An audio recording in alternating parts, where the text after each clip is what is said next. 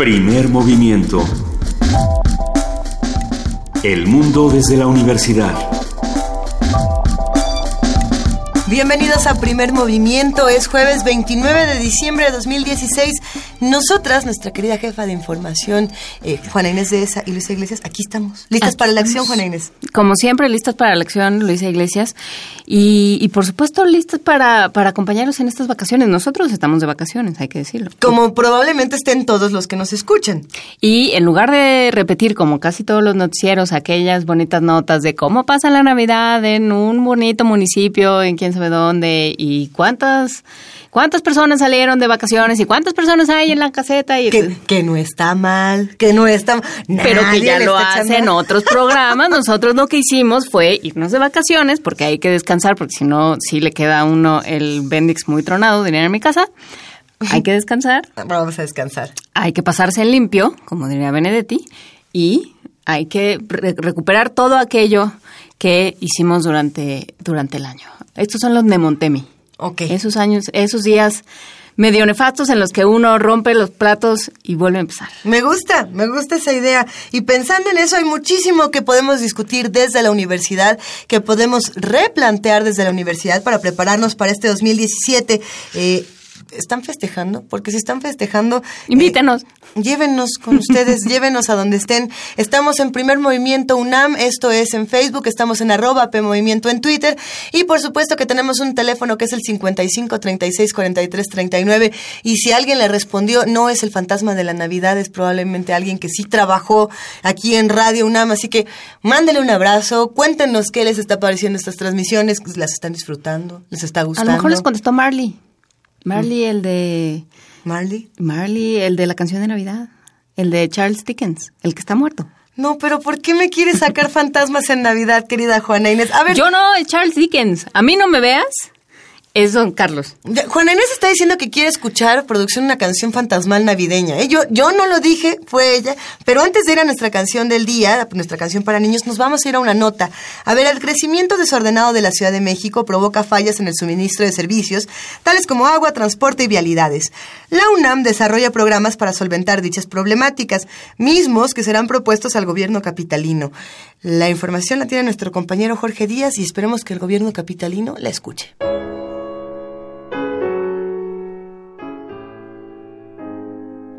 Más de 22 millones de habitantes en la Ciudad de México y municipios conurbados inciden para que el desarrollo urbano crezca sin control y con inadecuada planeación.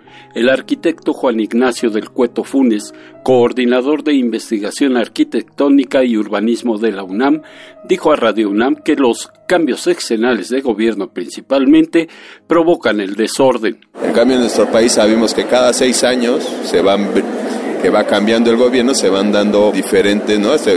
Los planes que hizo uno se, echan a la basura y se hacen unos nuevos planes y entonces esto es lo que quizás ha afectado al, al urbanismo mexicano que tiene magníficos ejemplos de, de, los años, digamos, de los primeros años de la postrevolución, de, de la primera, digamos, la el segundo tercio del siglo XX, por decir algo, y que luego se empieza a perder, digamos, la, digamos, la ruta en favor de la acción comercial, ¿no?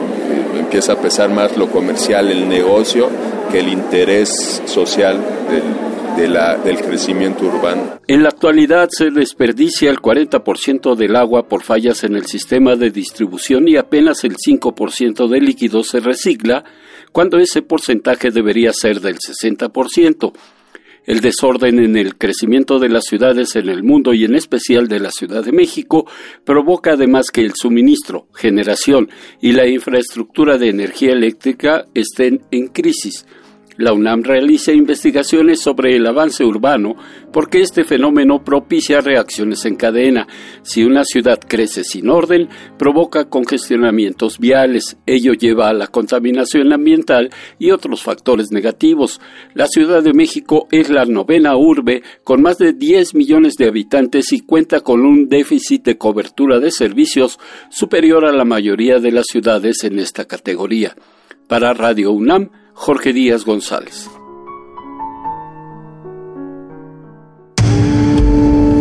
Primer movimiento. Clásicamente... reflexivo. Ahora sí, esta canción va a ser fantasmal, Juana Inés. Esta canción va a ser fantasmal, pero va a ser sorpresa, Luisa. Ok, vamos a escuchar una canción sorpresa para niños que nos tiene preparada nuestra producción.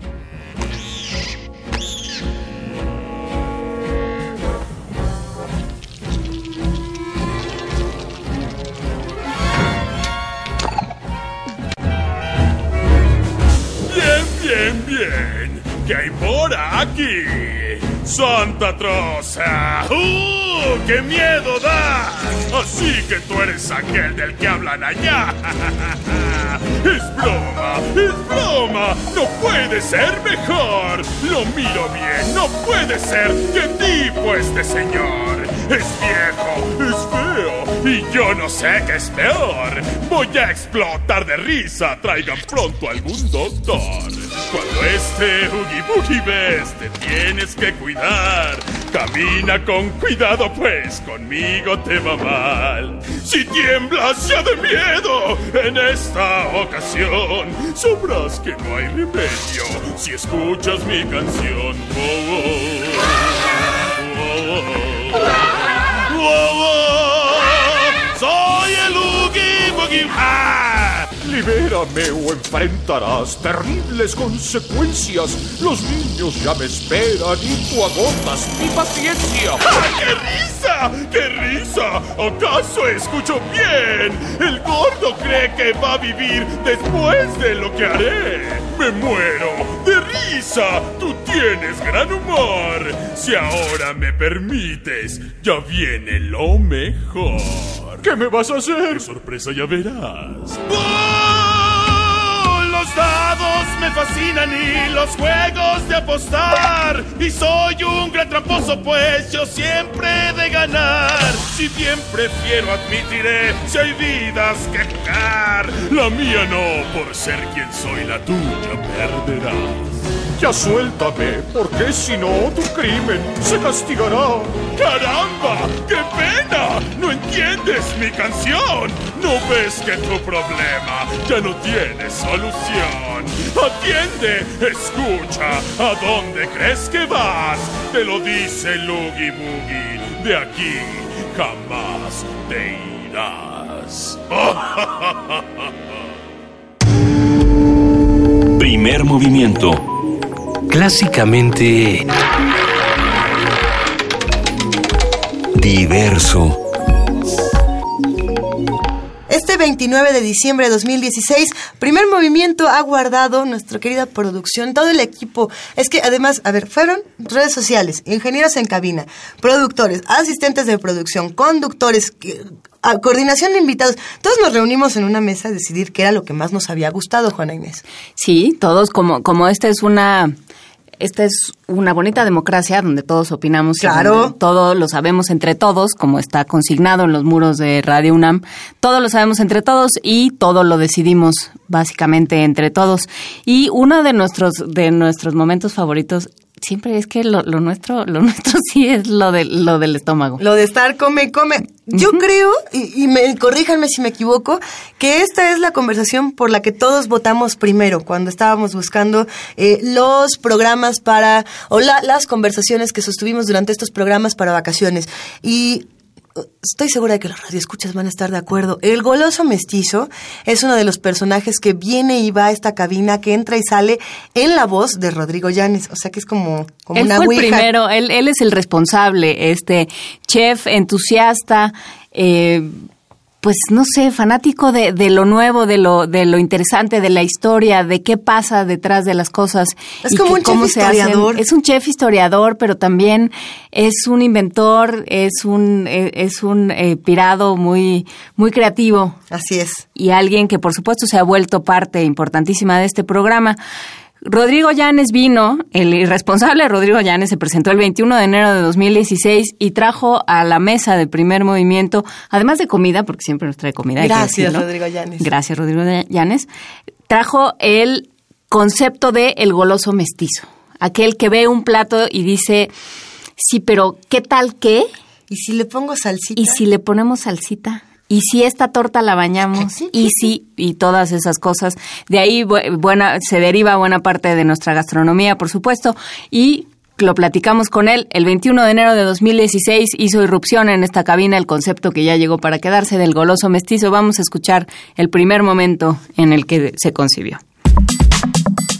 Jueves gastronómico. La cocina mexicana se compone de una gran diversidad de tradiciones culinarias que se fueron encontrando a lo largo de su historia. México, por una parte, se enorgullece de las aportaciones de Mesoamérica a la cocina mundial, el jitomate, el cacao, los chiles, la vainilla y la calabaza.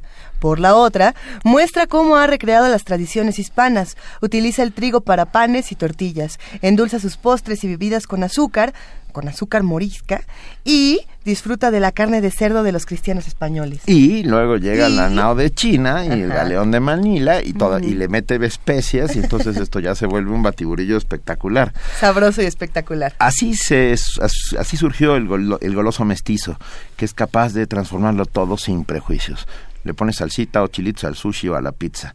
Con los tradicionales embutidos curados del viejo mundo, el goloso hace guisos con papas picadas o con queso de hebra derretido para unas deliciosas quesadillas. Si usted no le echó queso Oaxaca absolutamente a todo lo que se come, a todo, a todo lo que se come hasta el cereal, eh, y también dice aquí que limón, si no le echa limón y queso Oaxaca a todo, está cometiendo un error al parecer.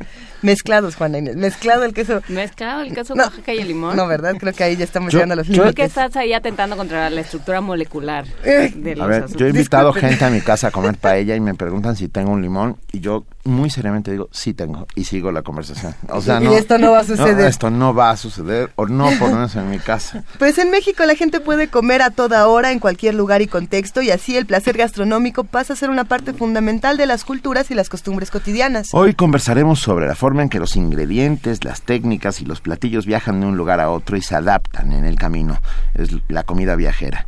En esta charla nos acompaña Rodrigo Llanes chef e historiador, propietario del restaurante El Holgorio, articulista de la revista Animal Gourmet y colaborador del programa universitario de alimentos, el cual y colaborador habitual y entrañable de nuestro programa Primer Movimiento. Rodrigo Llanes, bienvenido, gracias. Muchas gracias por la invitación y con mucho gusto aquí para hablar de, de nuestro goloso mestizo. El goloso mestizo puede nacer de muchas maneras, pero lo que primero viajó fue la comida, al parecer. Sí, y el goloso mestizo es, para que lo comprendamos eh, en su totalidad, es este personaje que surge, digamos, de esta confrontación de culturas y de las culturas culinarias y cómo eh, empieza a jugar con los elementos de una o de otra buscando una identidad que nunca puede encontrar porque digamos que eh, la cocina mesoamericana tenía sus recetas y estas recetas eran bien establecidas y se comía de una forma muy particular.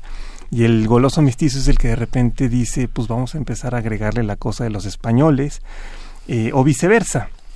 Y es una parte del mexicano que está a medio camino de todo que está siempre por hacerse y que es el que también eh, le encuentra formas lúdicas y diferentes a las dietas como preestablecidas y a los grandes platillos de cada una de las grandes culinarias. Somos una cocina de cocinas.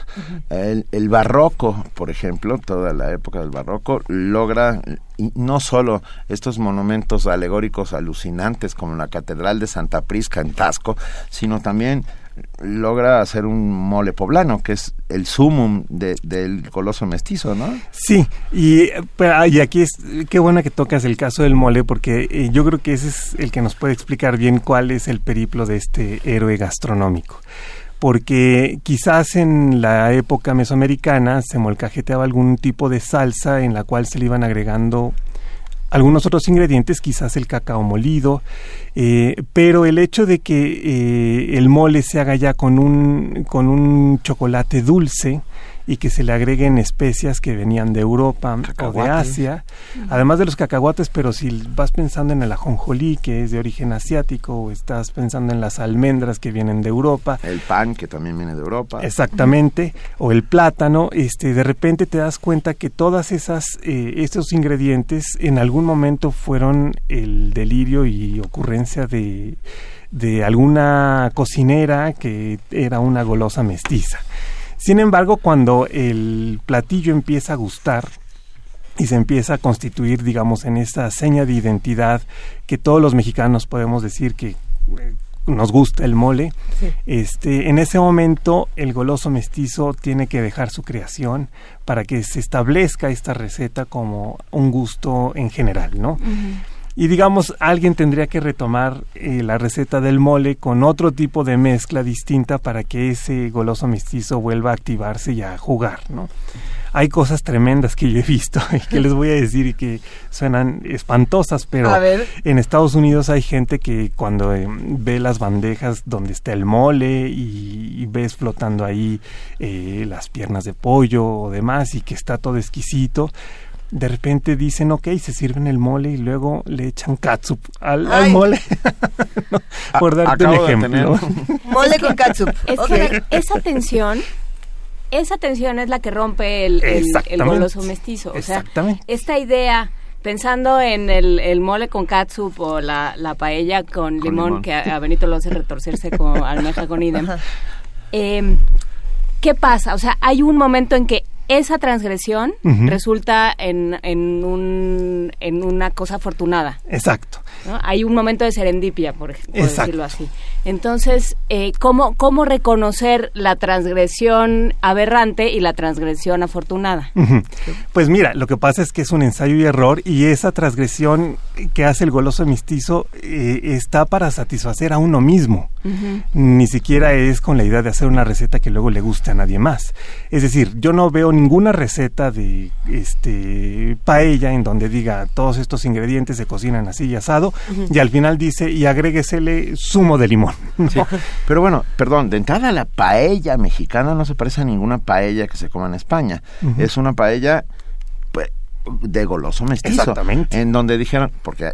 Vieron correr un animalito y dijeron, a sí, sí, es cierto, Juana Inés. A ver, la paella de entrada hay que contarlo y decir que es el instrumento en donde se cocina, lo que llamamos paellera ya llevado al extremo. Pero bueno, en España se come ah, en Valencia, por ejemplo, son los arroces con algo. Un arroz con conejo es una paella de conejo, un arroz con verduras es una paella de verduras. Pero en México hay que ponerle el conejo, las verduras, los las jaivas, los camarones, las, salchichas, las almejas, lotería. muy importante. Lotería.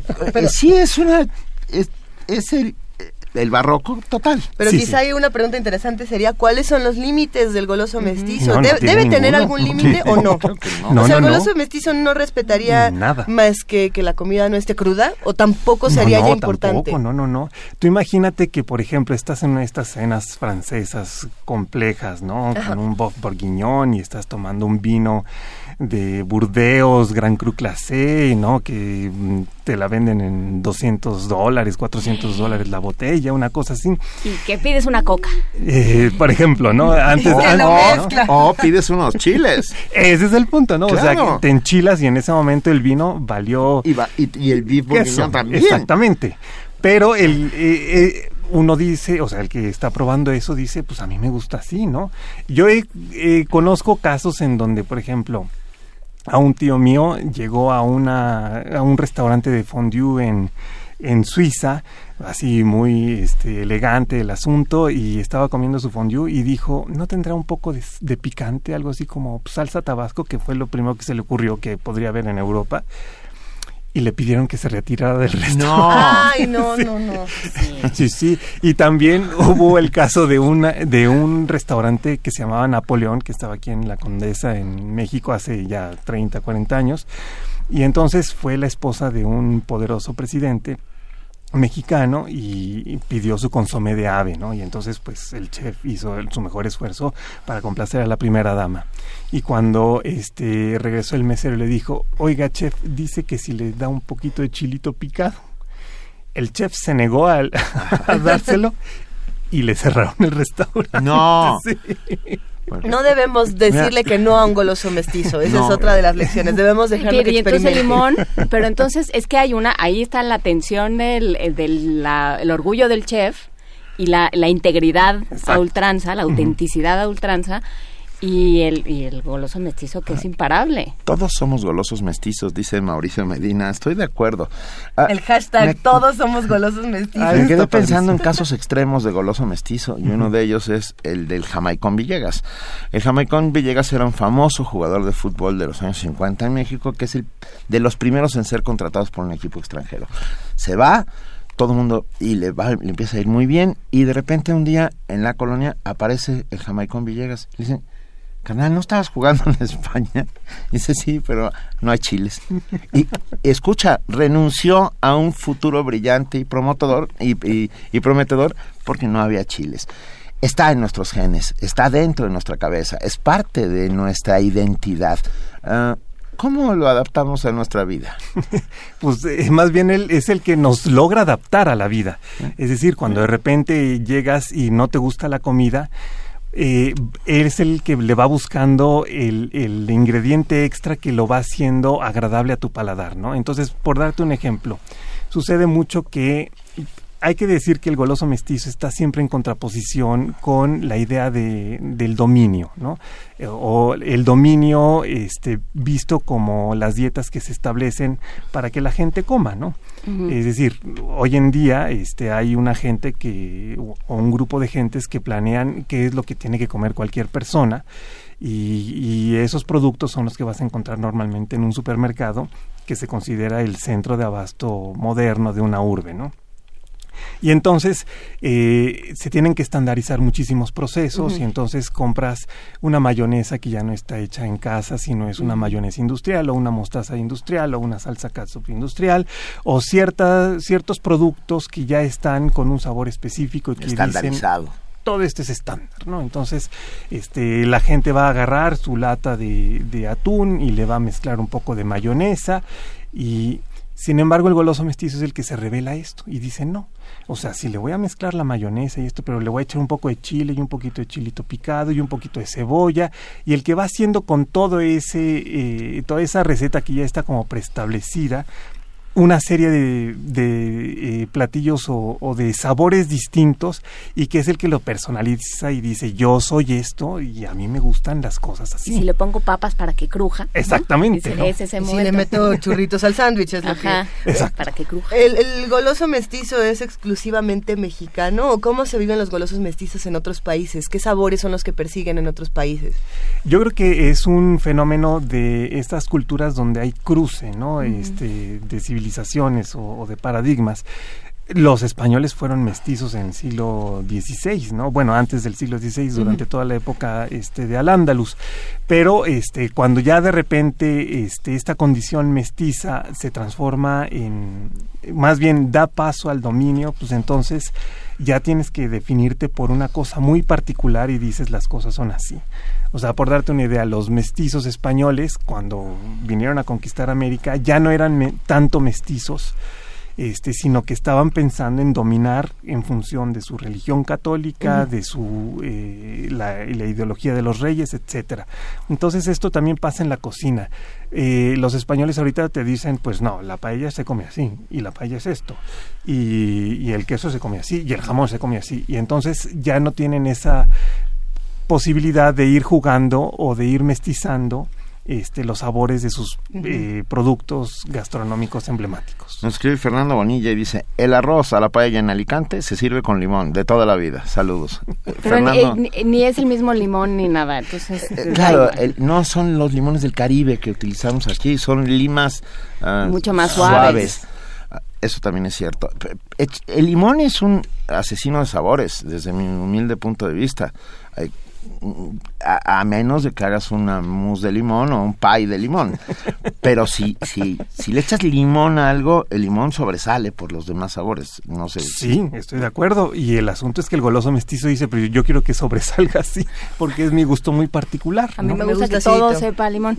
¿Qué pasa con en culturas como la inglesa? Porque estaba pensando, eh, los ingleses... Si estás hablando de cultura gastronómica, olvídalo. Es que es justamente eso, si no hubiera sido por, por, la, por la comida india, seguirían comiendo eternamente scones, que era el que platicamos en la mañana. La mejor comida inglesa proviene de la India. Proviene de la India hasta, hasta los sándwiches de pepino, sí, Todo. Sí, sí, sí. y ahí estás viendo la cultura hindú con toda su gama de sabores y demás y que empieza a jugar con las formas y protocolos hindús, digo, este, ingleses, perdón. Y entonces este ves a los a los hindús jugando jugando cricket y tomando el té a las 5 en la misma India. exactamente. Y en la India también tienen como que esos protocolos, pero ya los vienen deformando de una forma muy particular y se empiezan a reír y empiezan a crear cosas este con sabores muy distintos y dicen, "No, pues los pobres ingleses son muy limitados muchas veces en Una rápida recomendación una película. Un viaje de 10 metros. Es muy buena. Con Helen Mirren, que justo habla de, esta, de, este, de cómo ah, la alegría y la explosión de sabores de la comida india se enfrenta a la ah, sobriedad a la solemnidad de la comida de la comida francesa, en este caso de la alta gastronomía de la alta gastronomía y, y, es una bonita burla de la alta gastronomía hoy vivimos en tiempos muy raros en cuanto a, comida. Yo digo que sí, que el paisaje tendría que estar en el plato, pero no todo el mundo piensa en eso. ¿A qué te refieres con eso? Ah, ¿Has oído hablar de la cocina molecular? Ay, sí. Ay, sí. bueno, lo hemos platicado aquí. Lo hemos platicado y, es, interesante. A mí me gusta que los platos estén llenos. Que tengan paisaje. Pero yo creo que, que, si, hace, que si vas a comer un conejo, que esté el pedazo de conejo ahí y no una interpretación del conejo. ¿No? Un suspiro de conejo. Incluyendo una galán de conejo. Tiene que, saber a conejo, pues. Me parece que la comida molecular o la cocina molecular estaría eh, del lado del, goloso mestizo. Sería algo que el goloso mestizo diría que está bien porque es reconfigurarlo, ¿no? Aunque no sea el sabor favorito de nosotros. A ver, no, no sé. ¿O no? pues mira, lo que pasa es que eh, el proyecto de cocina molecular que tuvo Ferran Adrià es, es un proyecto claro para este dominar la cocina internacional y destacar esta participación de España en ese concierto. Y este los movimientos gastronómicos españoles este fueron desarrollados para un poco compensar este el, el a la gente que disentía de esta idea de la España monolítica, ¿no? Entonces, si te fijas, este, en Cataluña, que ahorita están discutiendo si siguen siendo españoles o no, fue uno de los lugares donde se dio este movimiento de la, de la cocina molecular, o en el País Vasco con Arzac, este, que también tenían esta idea de que ya no querían ser españoles. Entonces, estos grandes movimientos este, gastronómicos españoles lo que hicieron fue como decir, estamos orgullosos de ser españoles y hacemos una cocina de vanguardia que le gana a la, a la de los franceses, por darte un ejemplo. La bronca con los franceses. Sí, y entonces hubo muchos chefs que se formaron con Adrià y que luego hicieron esta cocina molecular en sus propios países, ¿no? Está Ernest Blumenthal en, Inglaterra, en su momento Enrique Olvera también lo tuvo aquí en México. Y entonces eh, estás viendo más bien lo opuesto al mestizo, es esta idea de, dominio de que vamos a reconfigurar la gastronomía eh, por completo. Porque claro, tú... O sea, no es alguien que está disfrutando, la cocina molecular no es para disfrutarse. No, también el dominio tiene su parte este, de gozo, o sea, cuando las cosas quedan de una forma sorprendente y, maravillosa y, con una estética muy particular, eh, sabe también muy rico. lo que pasa es que yo no sé qué, qué pensaría Adrián de que un día sirve un falso caviar de melón y llega un mexicano y dice, no le echa un poquito de chilito y limón. Póngale chamoy encima, Exactamente, ¿no? Entonces en ese momento el goloso mestizo este, quizás no estaría del todo cómodo en, en la cocina molecular o al revés, ¿no? A lo mejor dice, pues con estas técnicas vamos a llegar a sabores muy raros. ¿Qué tal que pueda hacer una espuma de chamoy con camarón, con cangrejo, con queso Filadelfia? Incluso, por ejemplo, los chocolates que ahora se pusieron de moda que hace José Luis Castillo, pues tienen no, sabores muy raros que para un francés que está acostumbrado a la... Son maravillosos. No, o sea, cuando haces... ¿Los que vos? Sí, entonces chocolate de chamoy, y eh, chocolate de sugus o, de cosas así, ¿no? Porque de repente este pues está esa, ese recuerdo infantil y entonces ya se convierte en alta gastronomía, ¿no? Eh, y yo creo que hubo algún, una serie de chefs que sí pues, jugaron con esas técnicas de, de deconstrucción para hacer algo distinto y en ese sentido pues que a mí me parece una suerte de broma eh sí, a ver este meterle nitrógeno líquido a, algo reducir todo a una papilla infecta y luego ponerle esencia de chorizo a mí papilla infecta. no me notas entusiasta no, nada entusiasta.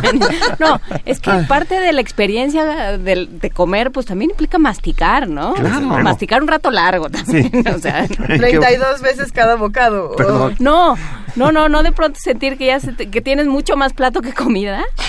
Esa sensación es triste. nos acaba de escribir Julián Romero y me encantó. Dice, vine a Comala porque me dijeron que aquí había botaneros y conejo tatemado. Ah, ¿Sabes qué? E, ese es el resumen perfecto de, lo que es el goloso. yo también vine a Comala por eso. El término de la botana, yo no, yo no lo, lo no sé si existe en alguna otra región, en alguna, en alguna otra cocina. No, pues, esta idea de, esta idea barroca. Sí, sí. De vamos a comer muchísimo para luego comer muchísimo. Sí, sí, sí. ¿Cómo? Pues porque además va acompañado de la borrachera, ¿no? O sea, cualquier centro botanero es centro de borrachos, pues. o cualquier, o cualquier reunión, ¿no? Eh, Beth en, algún tuit decía, yo no me, yo no quiero al cielo porque seguro no hay botana. Ah, hay gente que solo come botana. Que solo come. A ver, o sea, la pues comida de cantina es precisamente eso, ¿no? La botanita. Te sirven siete platos y cuando te dicen qué quiere comer, dice tú te dices cómo. Mira, este está muy bonito. Venado nos dice, me gusta el término goloso mestizo. Yo como tortas de plátano. ¿Soy goloso mestizo? Desde luego que sí. ¿Qué, cocinas estaríamos mezclando en una torta de plátano, por ejemplo? Pues ah, este, el plátano así de origen asiático con el, el, virote o, la, o la telera. Europeo. Que ya es entre europeo, pero también muy mexicano porque tiene una forma muy particular. Y si le puso además este mayonesa o algo así, es la golosidad mestiza alcanza cualquier nivel, ¿no? Y mira, Berta Garduño nos dice, corrección, no es comida hindú, sino india. Hindú es la religión, hindúes son quienes la practican. Feliz día. Feliz día para ti también. Ah, comida, india, le llamaremos comida india. Está perfecto. Eh, hay muchos condimentos en la comida india y en otro tipo de, comidas orientales que nosotros a veces no tenemos tan interiorizados o que a veces nos sacarán eh, mucho de, nuestra zona de comodidad, ¿no? ¿Qué hace el goloso mestizo con los condimentos? Con las especias más intensas que podrían tener comidas de otros países? Pues yo creo que juega con ellas y también le aporta otras, ¿no? O sea, el chile mesoamericano, pues también hubo golosos mestizos que se lo llevaron a Asia y ya curry con habanero es lo que vamos pues por darte una idea o sea los hindú más bien los indios disculpen este consideran que los chiles son de, de allá de ellos. No y, y, pues, te lo te lo dicen no no aquí comemos chile desde toda la vida y desde el inicio de los tiempos y el Mahabharata y todo el rollo. en el Mahabharata, todo el en Mahabharata, el en el Ramayana, el, Ramayana se escribe después de una intoxicación con chiles habaneros. Ah, o sea, porque solo así puedes hacer algo tan eh, alucinante y maravilloso. A ver, Cutre nos dice las micheladas, cerveza más limón más salsa. Luego, pero un momento, eso no es comida. Y, las, y entonces ah, yo podría comer y las que tienen adentro almejas. Hay unas, ya hay unas cosas muy extrañas. No, que la productora ya gomichelas, ¿qué diablos es eso? Las gomichelas. Gomichelas es lo mismo, pero con gomitas y chamoy. Ya es Perdón, yo me voy. Esto sigue por este bueno, camino. Eso es el goloso mestizo, que vio una cerveza y dijo, vio una cerveza, vio una gomita y dijo, vamos viendo. Oye, si tú comes galletas, si tú comes leche rebosada de galletas. se te ocurre meterme, meterte conmigo el día de hoy porque estamos hablando de algo muy serio. Yo sé. ¿Cuál, es tu placer más culposo, Rodrigo, de, del El mío, la leche con galletas a ver, este, este sí no se lo cuento a nadie, pero la verdad es que yo como chef, que soy un conocedor, que tengo todo este bagaje histórico, a ver, de todo, ¿cuál sería tu, ¿Quieres destruir su reputación? No, todos tenemos uno. A mí, por ejemplo, me encanta echarle salsa inglesa hasta el lo que sea, ¿no? Yo le echo salsa inglesa a la pizza. Sí, eso es uno. Pero eso no está mal. Pero, sí, pero todo Italia se desmaya. Pero, pero, eso te lo ofrecen en el restaurante. Uno que digas, esto lo hago en mi casa escondidas y la verdad es que es mi secreto culposo. Mi secreto culposo lo acaba de contar Juana Inés que es remojar las galletas en leche hasta hacer una bonita papilla con la cual podría pegar ladrillos. Hasta que queda un sedimento que hay que comerse con cuchara, así le gusta. No, no, con cuchara desde el principio. El tuyo, a ver. no te escapas, Rodrigo. están agarrando en curva. A ver, ok, yo le he hecho... Ya hay quien hace, Mauricio Medino. Sara dice, mi mamá come tacos de Carlos V que es el chocolate, ah, que ya además ya metafóricamente es una cosa preciosa. La quesadilla con Carlos V dicen que también es muy... No, por Dios. Dicen. El pan, todavía el pan con Carlos V... bueno, es con como con Nutella. Yo me hago tortas de anchoas. O... hay una cosa que a mí me encanta. A ver, ahí va, ahí va. Que no es invento mío, tengo que confesarlo, ¿no? Lo comí en, en Veracruz.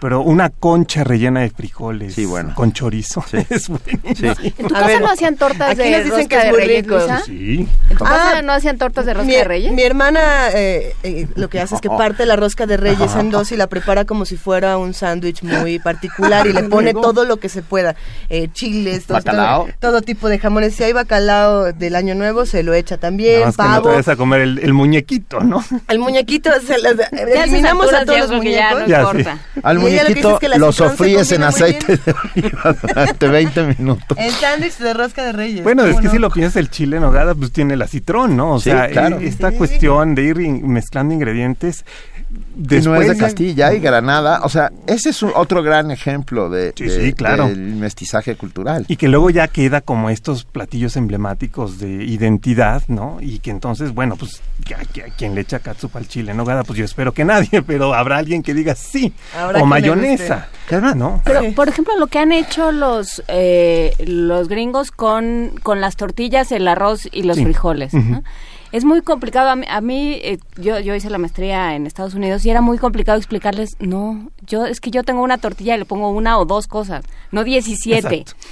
Porque entonces ya estructuralmente es imposible negociar con ella, ¿no? Eso no se puede. El taco placero no estaría muy de acuerdo Chicos. con esta teoría, pero... A ver, hemos abierto las puertas del infierno. Sí. Ángeles Vera dice, placer culposo, trozos de manchego con catsup. Javier Cervantes dice, el sándwich de nieve de cualquier sabor sabe riquísimo. Yo, Javier, Bueno, el sándwich helado, el que tiene dos un así a ver, un sándwich de nieve de No, yo mandarina. imagino dos, dos panes tostados y echan el- remojado. el, el- y te lo comes rápido, está riquísimo. Ah, Nada de estar tan mal, nada de estar tan mal. ¿Sabe? Estoy segura. Ya me acordé del placer culposo que tengo. Eso. Ir al cine, co- comprar unos nachos y echarle la cebolla y el jitomate que, que le ponen a, Al ca- a los hot los dogs. hot dogs, ¿no? Ah, Me gusta, pero me gusta. Eso está muy bien. Eh, no, Es un placer muy decente. No, no, no, pero luego No, empieza... Es una culpa Lo rico es cuando Lo hago se- en lo oscurito.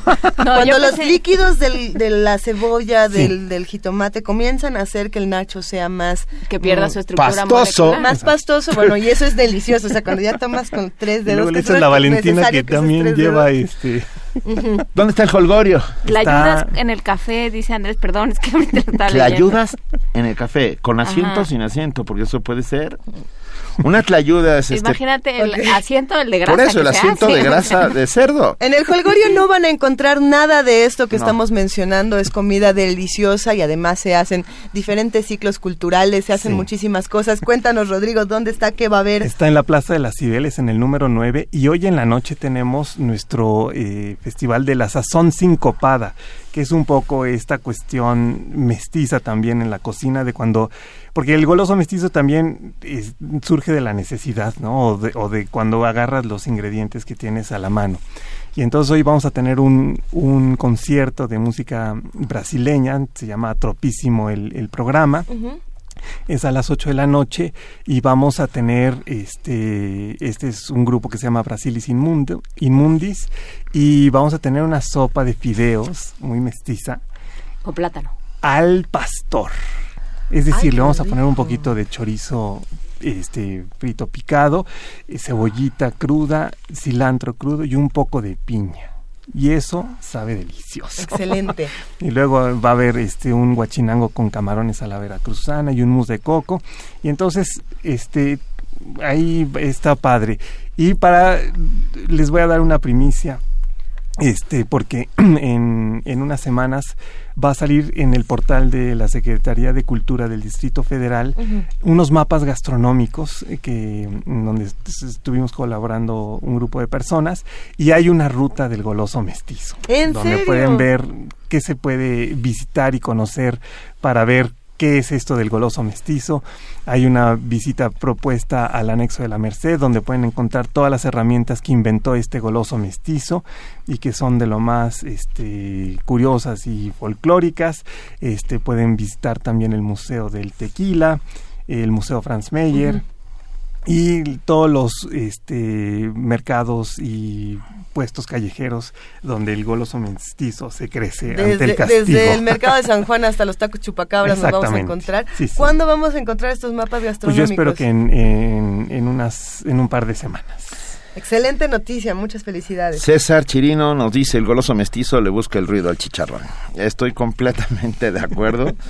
Ah, y Luz Pineda, la torta de plátano oficial lleva crema y azúcar. Ah, Pero es que es justo el goloso mestizo acaba con el concepto de oficial. Sí, si le echas además mantequilla de, de cacahuate, yo creo que ha de saber también rico. Mantequilla de cacahuate es otra ah, parte del goloso mestizo. Por ahora nos vamos a ir despidiendo, pero vamos a Raúl Darío Margolis dice algo maravilloso. Yo daría mi vida por un guajolote relleno de carnitas.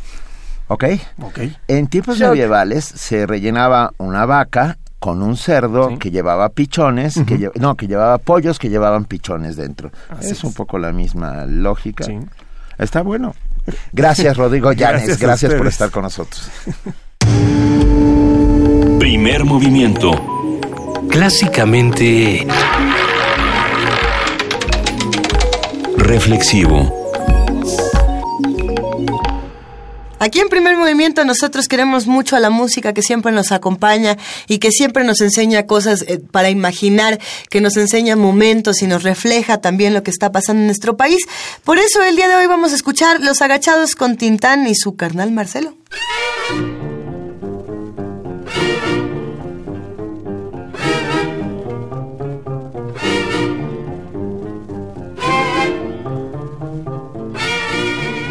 ¿Sabes qué, carnalazo? ¿Qué pasó? Que vengo un poco crudo, Marcelino. Quisiera una pancita así calientita. Ahorita vamos con los agachados, ¿no? Bueno, ¿y por qué vienes crudo? Porque me la pasé toda la noche pescando, Marcelo, en el lago de Chapultetrepo. ¿Y por qué te la pasaste pescando vienes crudo? Sí, vengo crudo de sueño, que no puedo. Ah, sí, ¿cómo pues no? Ya verás, a ver si no. ¿Y toda la noche te estuviste pescando? Anja. ¿Y qué fuiste a pescar? Cahuiles. Cahuiles. Cahuiles. Cahuiles. Cahuiles. Oye, ¿qué son cahuiles? Pescados.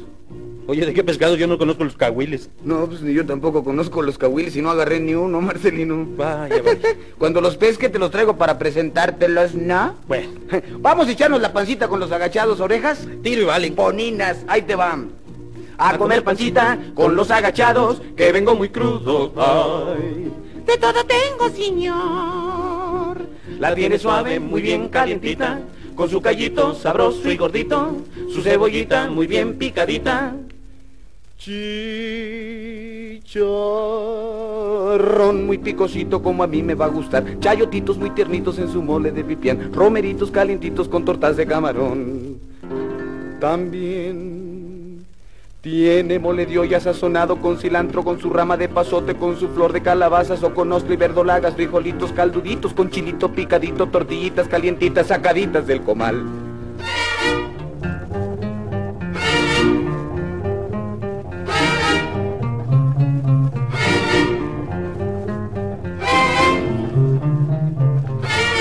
A comer pancita con los agachados, que vengo muy crudo. Ay. De todo tengo, señor.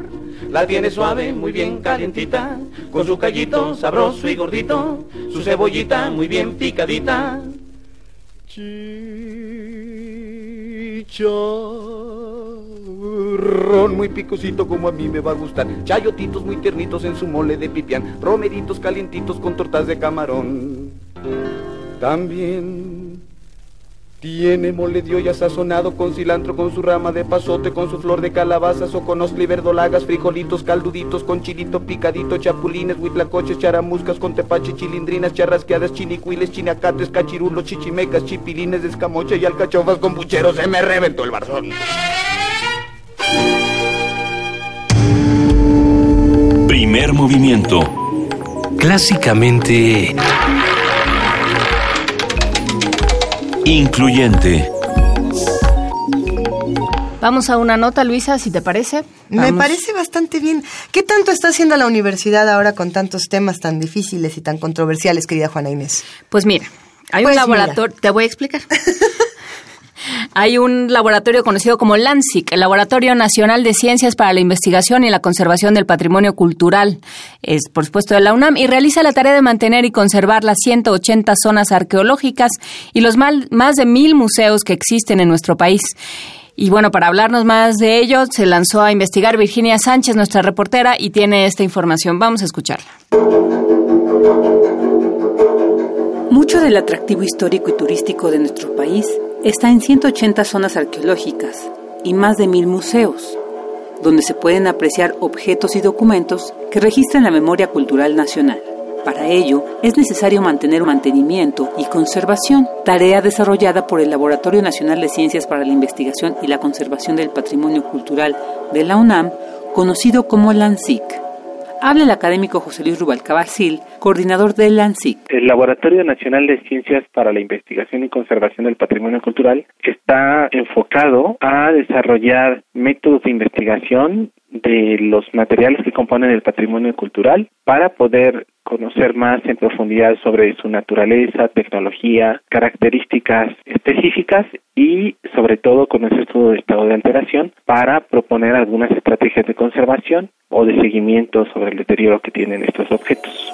Para analizar y conservar los objetos y documentos históricos, los especialistas utilizan distintas luminosidades empleamos diferentes tipos de métodos que sobre todo usan luz, luz de todos tipos, luz infrarroja, luz ultravioleta, eh, luz visible, láseres, rayos X, en fin, todos los métodos porque la luz interacciona con los materiales, es decir, se absorbe o se remite de manera característica, lo cual nos permite conocer eh, la composición de estos. Entonces tenemos métodos que nos generan imágenes a partir de usar luz ultravioleta, luz visible, rayos X, por ejemplo, radiografías, por ejemplo, es de las cosas más conocidas. Pero también esta luz nos proporciona señales químicas que nos permiten determinar la composición de los materiales y que nos dan estas huellas digitales con las cuales podemos saber de qué están hechos.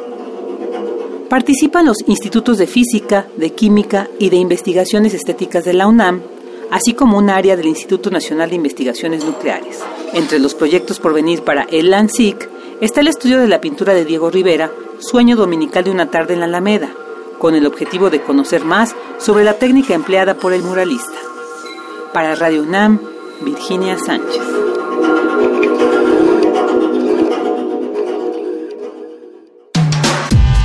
Primer movimiento podcast y transmisión en directo en www.radiounam.unam.mx.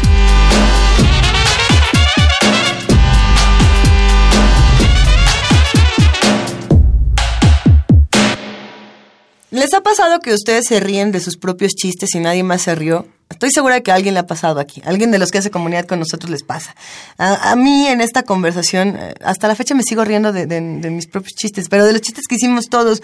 Eh, siempre, siempre que hablamos con Pepe Franco, con José Franco, quien es, como ustedes bien saben, eh, el director de la Dirección General de Divulgación de la Ciencia, nos la pasamos riéndonos, pero es una risa lúdica de mucho aprendizaje. La ciencia está para que nosotros la disfrutemos y nos podamos reír de nosotros mismos, de nuestros chistes, de los chistes que nos hacen eh, desde la inteligencia misma, ¿no? Eso me encanta. Sí, uno puede reírse y pensar, no, no están peleados el uno con el otro. No están peleados y la ciencia y la academia no tiene por qué ser solemne. Esto nos lo enseñó Pepe Franco y en esta conversación que tuvimos sobre los dinosaurios y sobre la verdad histórica de los dinosaurios, qué bien nos la pasamos, querida Juana Inés. Escuchemos una verdad histórica que está buena, la verdad histórica sobre los dinosaurios con Pepe Franco, una conversación de principios de este año, vamos a escucharla. Buenos días, Luisa. Hola, Pepe, ¿cómo estás? Muy bien, Juan Inés, buen día. Buen día, Pepe.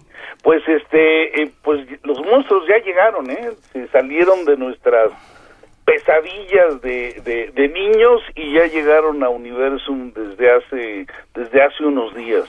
Eh, tenemos una exposición en donde estamos reviviendo a los dinosaurios.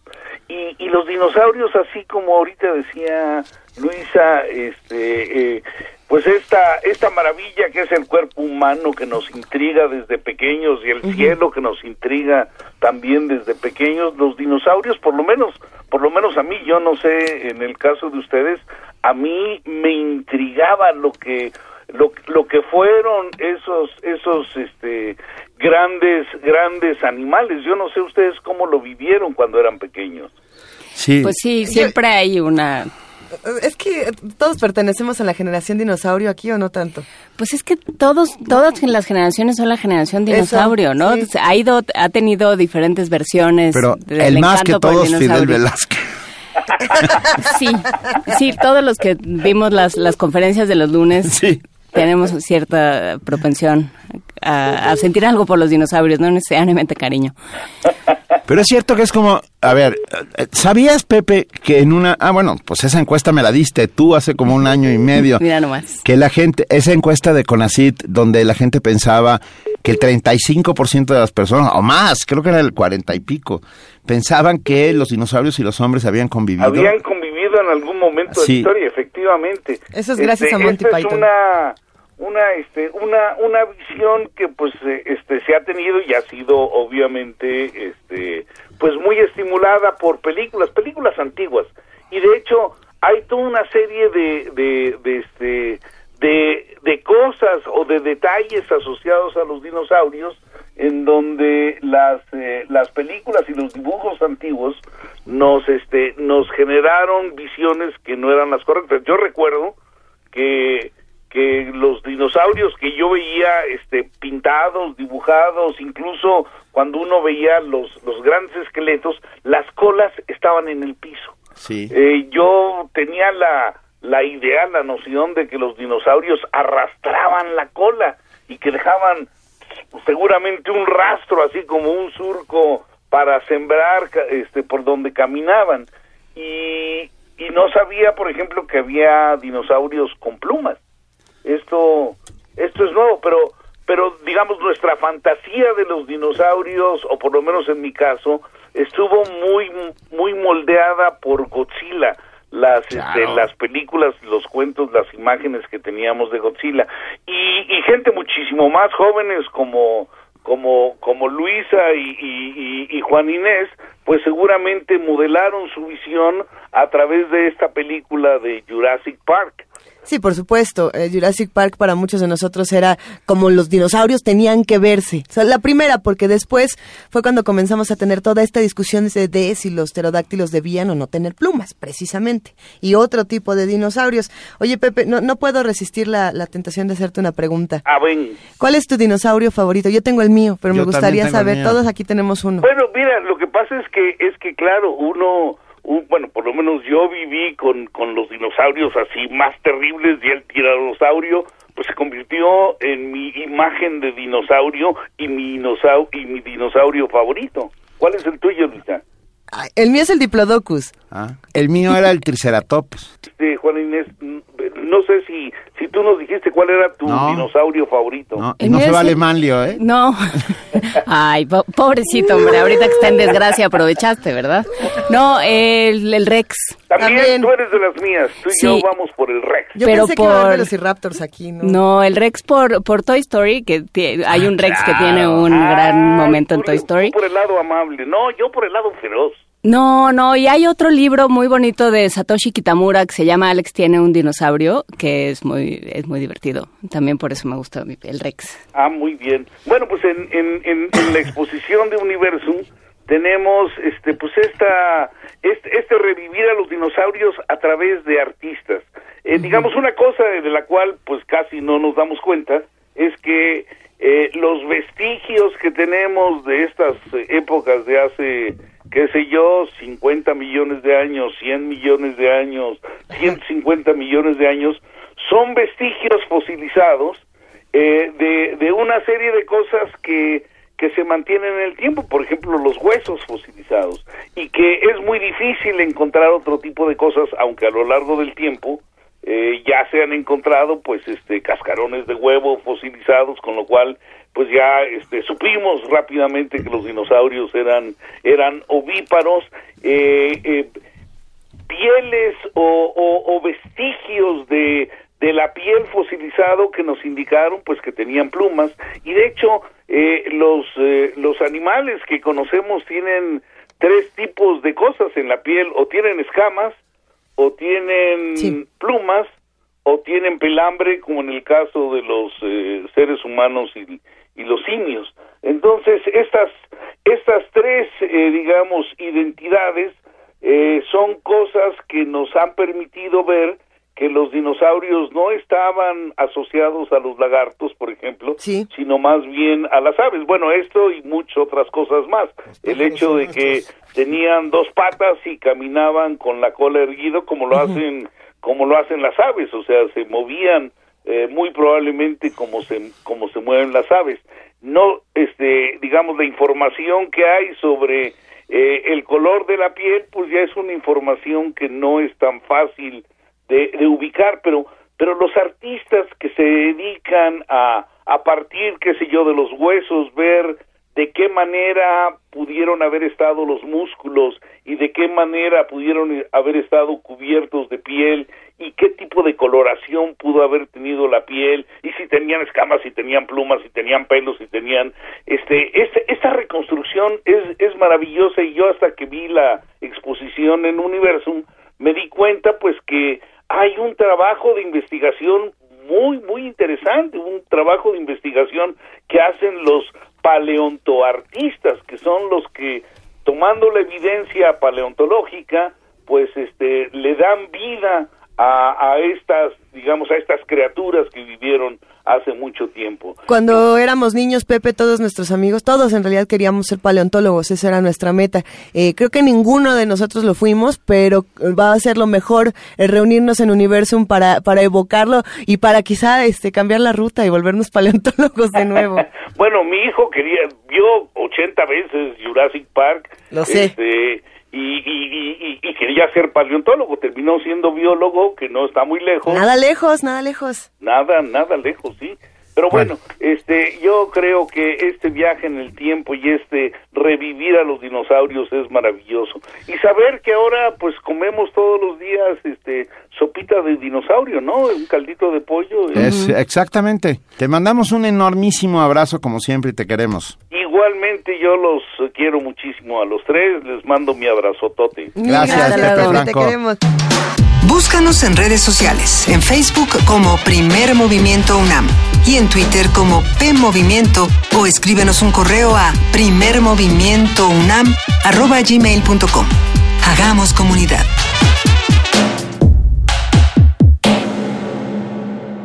Estamos arrancando con la segunda hora de primer movimiento y nos dio tanto gusto que Lorenzo Meyer se integrara a nuestro martes de Meyer. Bueno, no, más bien, nosotros hicimos el martes de Meyer. y él se integró. y él llegó y nos dijo, órale, que se arme. Eh, nos dio muchísimo gusto porque nos ha planteado unas discusiones de lo más interesantes. Nos pregunta, ¿Cómo ser ciudadanos sin buenos gobiernos? ¿Cómo ser buenos ciudadanos sin buenos gobiernos?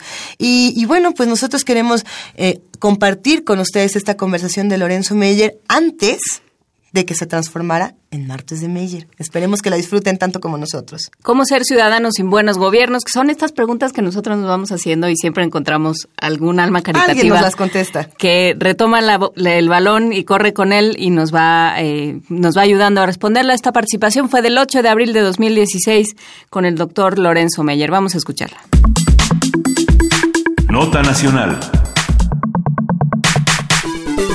Un ciudadano es un sujeto de derechos políticos eh, en el gobierno garantizado, siempre y cuando las instituciones desempeñen sus funciones de una manera democrática. Esta condición aplica a todos los individuos que cumplan con los requisitos que establece la ley de un país determinado. Por ejemplo, en México el ciudadano es aquel que ha alcanzado la mayoría de edad. Sin embargo, el ejercicio de la ciudadanía requiere conocimiento y compromiso para la construcción de una sociedad. Para conversar sobre los pactos entre ciudadanos y gobierno, los dimes y diretes que hay entre ellos, los encuentros y los encontronazos que suceden todos los días, y sobre los recursos que nos quedan cuando se incumplen dichos pactos, hoy tenemos y lo agradecemos inmensamente al maestro Lorenzo Meyer, profesor investigador universitario, cuyo interés se ha centrado en la historia política mexicana del siglo XX a la actualidad. Muy buenos días, maestro Lorenzo Meyer. Gracias por estar en primer movimiento. Pues eh, buen día y listo para conversar sobre el tema. Venga, pues nos encanta. ¿Qué hace a un buen ciudadano y qué hace a un buen gobierno? Caramba, la, eh, vaya que si la pregunta es, eh, es de fondo. Se necesitan el uno eh, al otro. Yo supongo que es muy difícil y en algunos momentos imposible eh, ser un buen ciudadano si no hay un gobierno equivalente. Vamos a ponerlo así. El eh, buen ciudadano tiene no solamente eh, derechos, sino tiene también obligaciones. Obligaciones para con sus conciudadanos, para eh, con el Estado en su conjunto. Y si en algún momento ve, eh, percibe que de parte del Estado hay un incumplimiento en alguno de esos renglones, entonces tiene que actuar, tiene que hacerse presente en la vida pública y reclamar ese eh, ese derecho que no se está cumpliendo, esa falta que está cometiendo el Estado. Pero los estados que no cumplen con sus eh, obligaciones, las que están especificadas en la Constitución, etcétera, y que le da eh, todas esas garantías al ciudadano, tienden a ser eh, estados que son duros. Entonces, un ciudadano que reclama sus derechos o los derechos de otros ciudadanos corre un riesgo, eh, un riesgo que puede ser simplemente una molestia a ser un riesgo enorme. Incluso, llegado el extremo, pues pone en peligro su vida. Así que un buen ciudadano en un mal eh, gobierno o en un mal sistema de gobierno, pues corre un riesgo que solamente teniendo un espíritu heroico se puede eh, soportar o se puede llevar a cabo. Así que hay una, a mi juicio, hay un, un círculo vicioso, un sistema eh, de poder, un sistema de gobierno que no cumple con eh, los requisitos propios del buen Estado, del buen gobierno, lleva a que no pueda haber buenos ciudadanos. Y ya eh, poniéndolo en otro contexto no muy diferente, ahora en estos días estamos pues inmersos en noticias sobre los eh, Panama Papers, ¿no? Sí.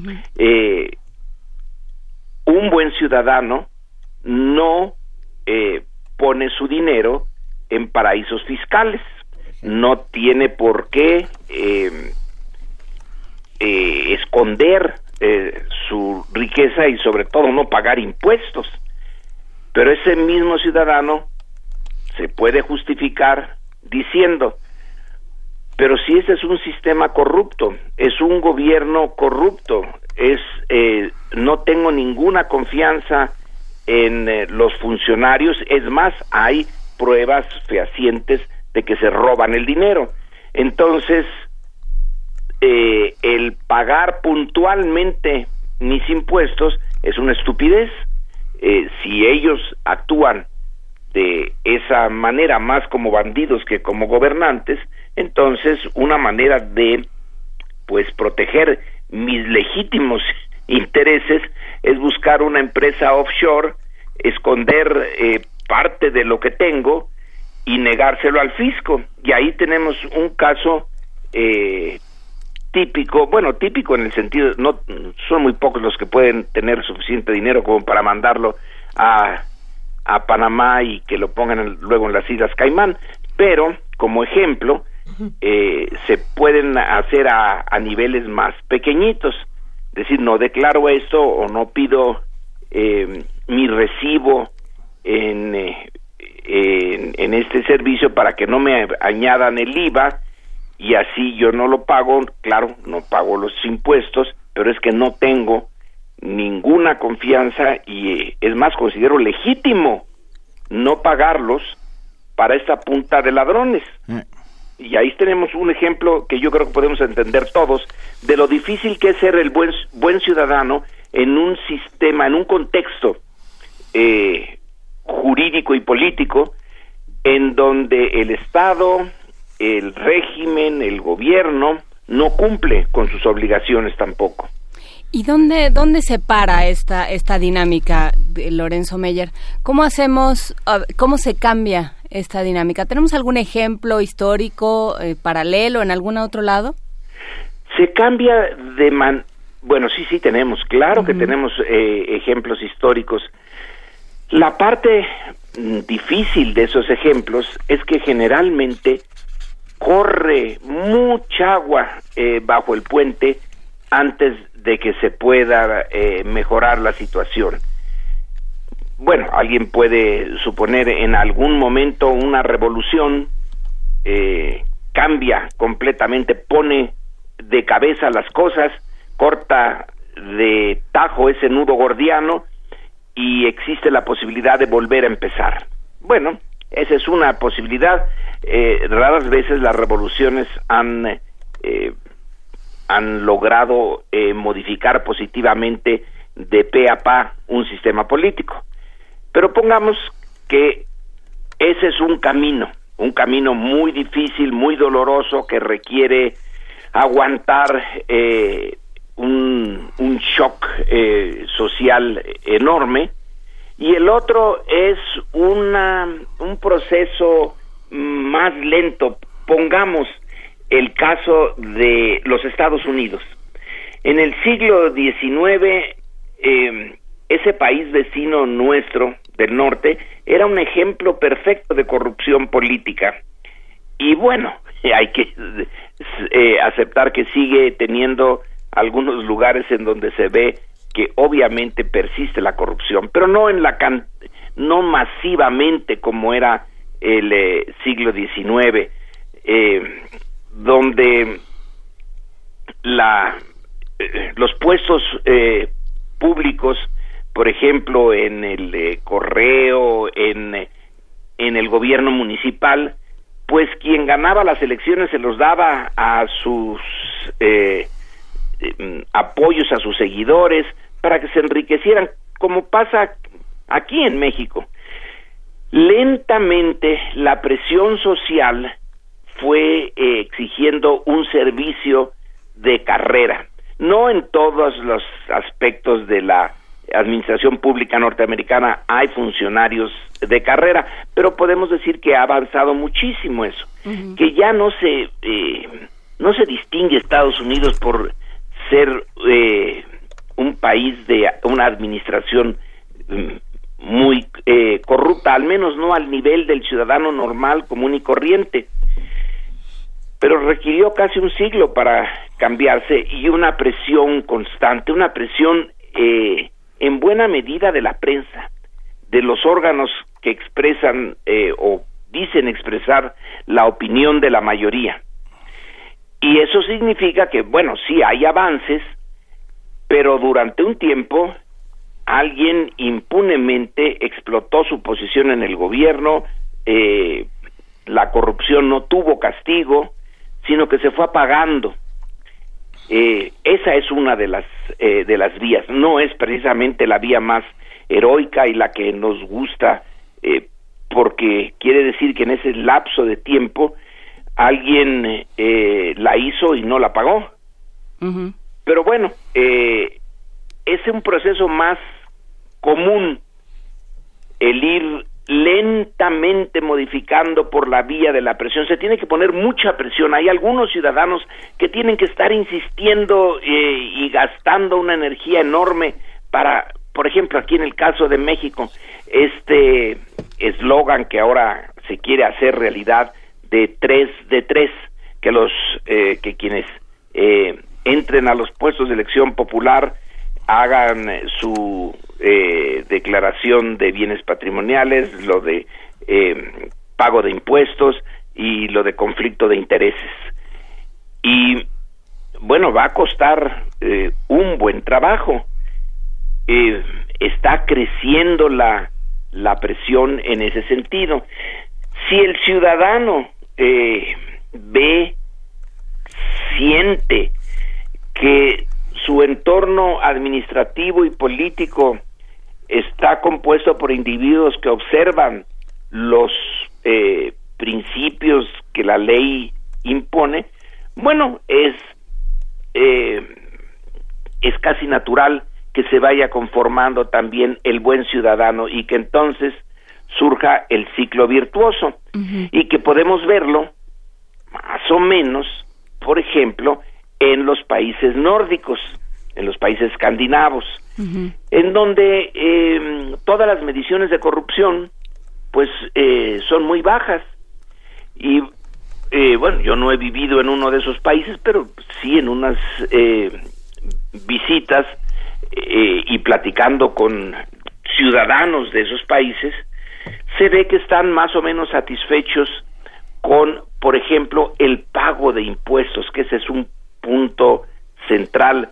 Cuando alguien tiene que desprenderse de lo que ganó, pero a la vez está aceptando que es por el bien colectivo, incluso por el propio, pero por el de los eh, conciudadanos, y que eh, tener conciudadanos es eh, una muestra de solidaridad, solidaridad con, al menos con una parte de la humanidad que se dice que es la nación a la que uno pertenece, y se acepta que esa es la forma ética, moral de vivir. Bueno, en el caso de México sí que estamos lejísimos. No, no somos buenos ciudadanos, pero yo creo que aquí no es cosa de que el huevo y la gallina, que fue primero. Aquí primero fue un gobierno brutal, porque venimos de ese choque del encuentro entre Europa y las eh, poblaciones originales y que fue un encuentro que termina en una en una estructura de poder de explotación a fondo eh, y en más de un caso sin límites de una minoría explotando a una mayoría y ahí se construye el, eh, el basamento de nuestra nación y de nuestro sistema político y sigue siendo mucho la visión tanto de gobernantes como de gobernados, no de gobierno y ciudadanos, sino de gobierno y súbditos. Eh, eh, ahí está el verdadero problema. Mientras oyéndote hablar, Lorenzo Meyer, me, me, quedé pensando en, en, una frase que a mí me rompe el hígado cada vez que la escucho, esta frase hecha de tenemos los gobiernos que nos merecemos. Que es, cambio está en uno? Sí, bueno, no, a mí lo que me gustaría es que habláramos de cierta reciprocidad.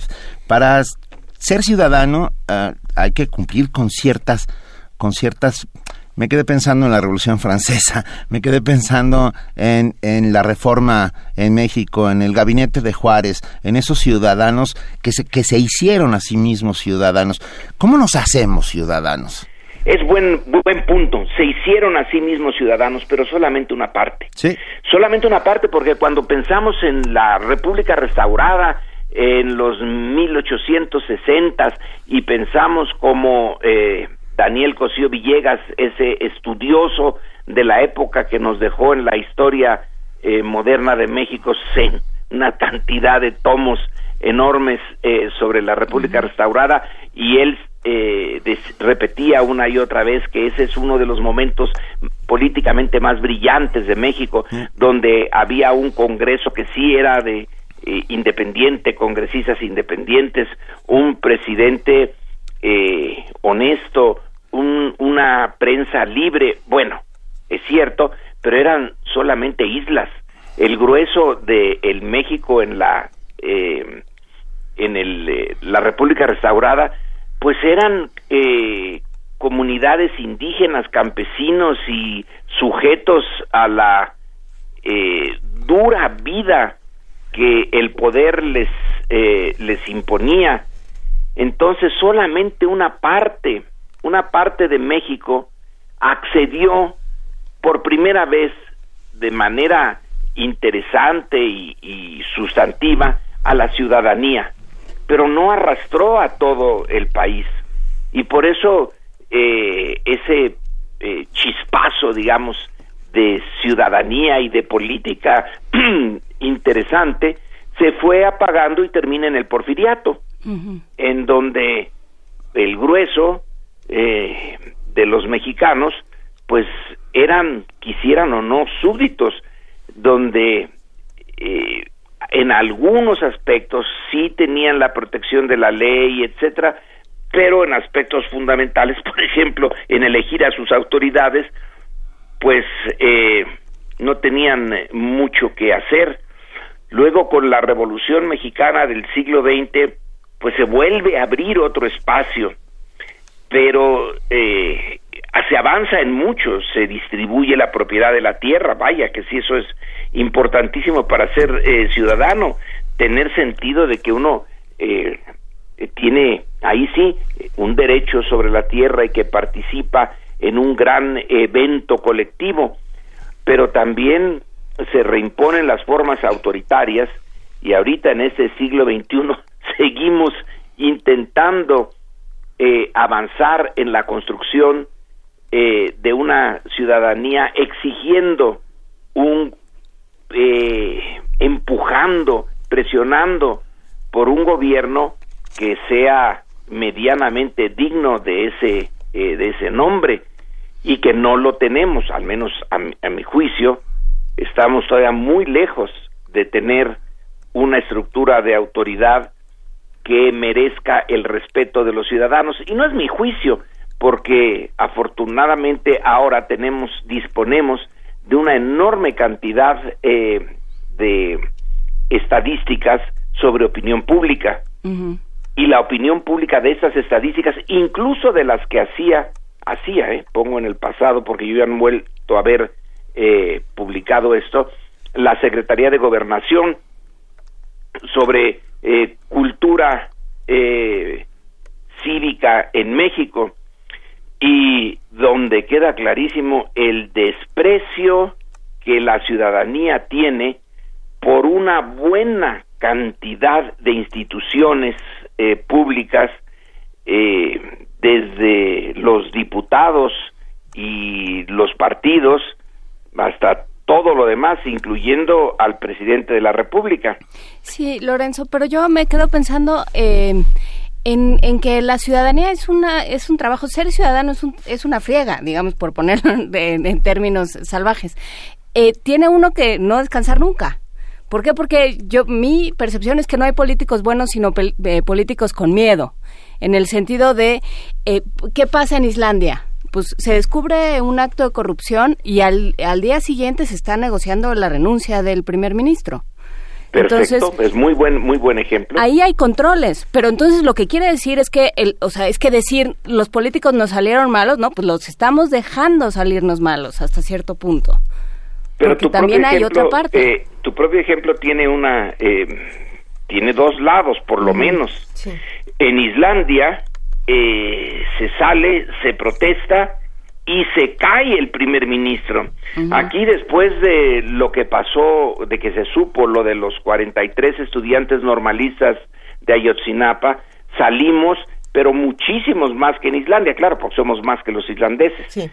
Y día tras día, y cuántas veces se llenó eh, reforma y se llenó el zócalo, y todavía es el momento en que no hay una sola respuesta. Entonces, eh, de lo que se demandó en esos, en esas marchas, en esas eh, manifestaciones de inconformidad por la desaparición de los 43 normalistas y de todos los demás que han desaparecido sin dejar rastro.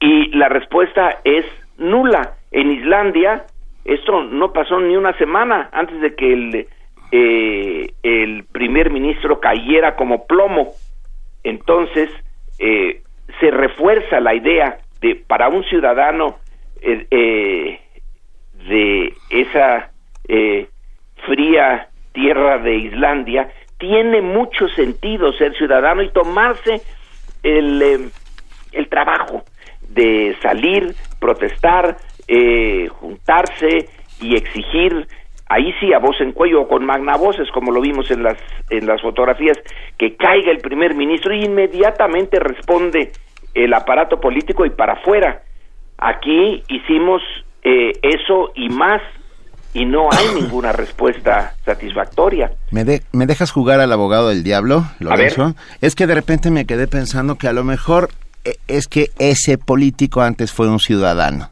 Era periodista. ¿Eh? A lo que voy es, a lo buena, que voy. Buena respuesta, buena respuesta. Pero a, lo que voy es, a lo mejor tenemos que aprender antes de ser nada a ser ciudadanos y a partir de ahí llegar a otros puntos para, no sé, estoy pensando en vergüenza política. E, en este país carecemos de ella. Aquí no renuncia ni Dios, o sea, ni, o sea, la última renuncia creo que fue de un de un Tlatoani mexica que pero bueno, la última renuncia sería la de Pascual Ortiz Rubio. Sí, sí. En, los 1930. En, en los 30, o sea, es increíble la falta de vergüenza política. Yo yo todo el tiempo estoy exigiendo que quiten eh, la frase de Vicente Guerrero de la patria es primero de, de todos lugares donde la exhiben impunemente. ¿Eh? Pero es buen, es buen punto. Probablemente en Islandia el primer ministro sí, sí fue educado y socializado como ciudadano y se dio cuenta de que no podía eh, seguir adelante y que el contexto, su Congreso, su Parlamento, no lo iba a apoyar. Eh, no sé qué hubiera hecho si hubiera tenido el apoyo eh, de los em, de los aparatos del Estado. Pero es cierto, no los, no los iba a tener porque todos están socializados en la misma eh, fórmula. Y otra vez volvemos, que fue primero la gallina o el huevo. Pues aquí en este caso, sí, sí nos toca a nosotros los ciudadanos poner más y recibir menos eh, en el esfuerzo por ir poco a poco eh, avanzando en la creación del ciudadano. Tenemos encima de nosotros siglos de eh, educación como súbditos. Quitárselos eh, de encima y obligar a los eh, gobernantes a vernos como ciudadanos en algunos momentos es literalmente peligroso, peligra la vida. Así es. y no es una frase vacía. Tenemos montones de ejemplos en el México del siglo XX de, y lo que va del XXI de esfuerzos de alguien que quiere ser ciudadano de ese ese eh, en ese momento se me va tanto el nombre como el municipio eh, ese presidente municipal que eh, quiere quitarse de encima la corrupción viene al distrito federal a hacer las denuncias se regresa a su municipio y lo matan. Bueno ese sí es un ciudadano eh, y llevó su vocación ciudadana de luchar contra la corrupción y la injusticia hasta el fondo, pero el precio es enorme. Eh, si se requiere ese precio, entonces hay que prepararse a ser héroes y realmente es muy difícil que en cualquier eh, país y circunstancia que el grueso de los ciudadanos quieran ser héroes. Hay límites. Sí ya lo somos de alguna manera. Vivir en esta ciudad es una ciudad de héroes, de alguna otra manera. Bueno, los héroes, antihéroes. Los héroes toman las decisiones. Eh, nosotros estamos en esta ciudad porque no nos queda otra. Sí, bueno, según a ver, la, la, vieja teoría literaria de un héroe es ese hombre que está en el lugar correcto de manera equivocada, pero bueno, Luisa Iglesias. Nos despedimos por ahora, Lorenzo Meyer. Para nosotros ha sido un verdadero placer hablar contigo. Como, eh, eh, como esperamos, te queremos pedir que por favor hablemos una vez más. Por favor, por favor. Pues, muchas veces más. Muchas veces más.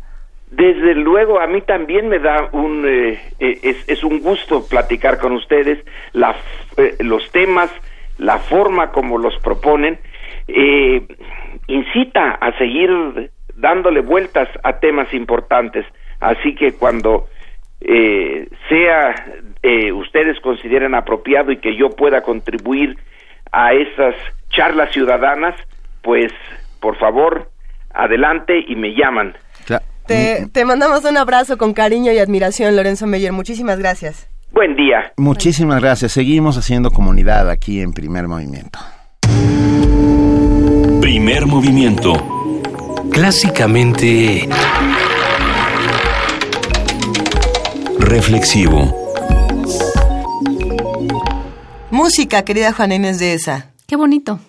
Qué bonito. ¿Así, se, llama? se llama? Maite Ontelé. Qué bonito. Vamos a ver.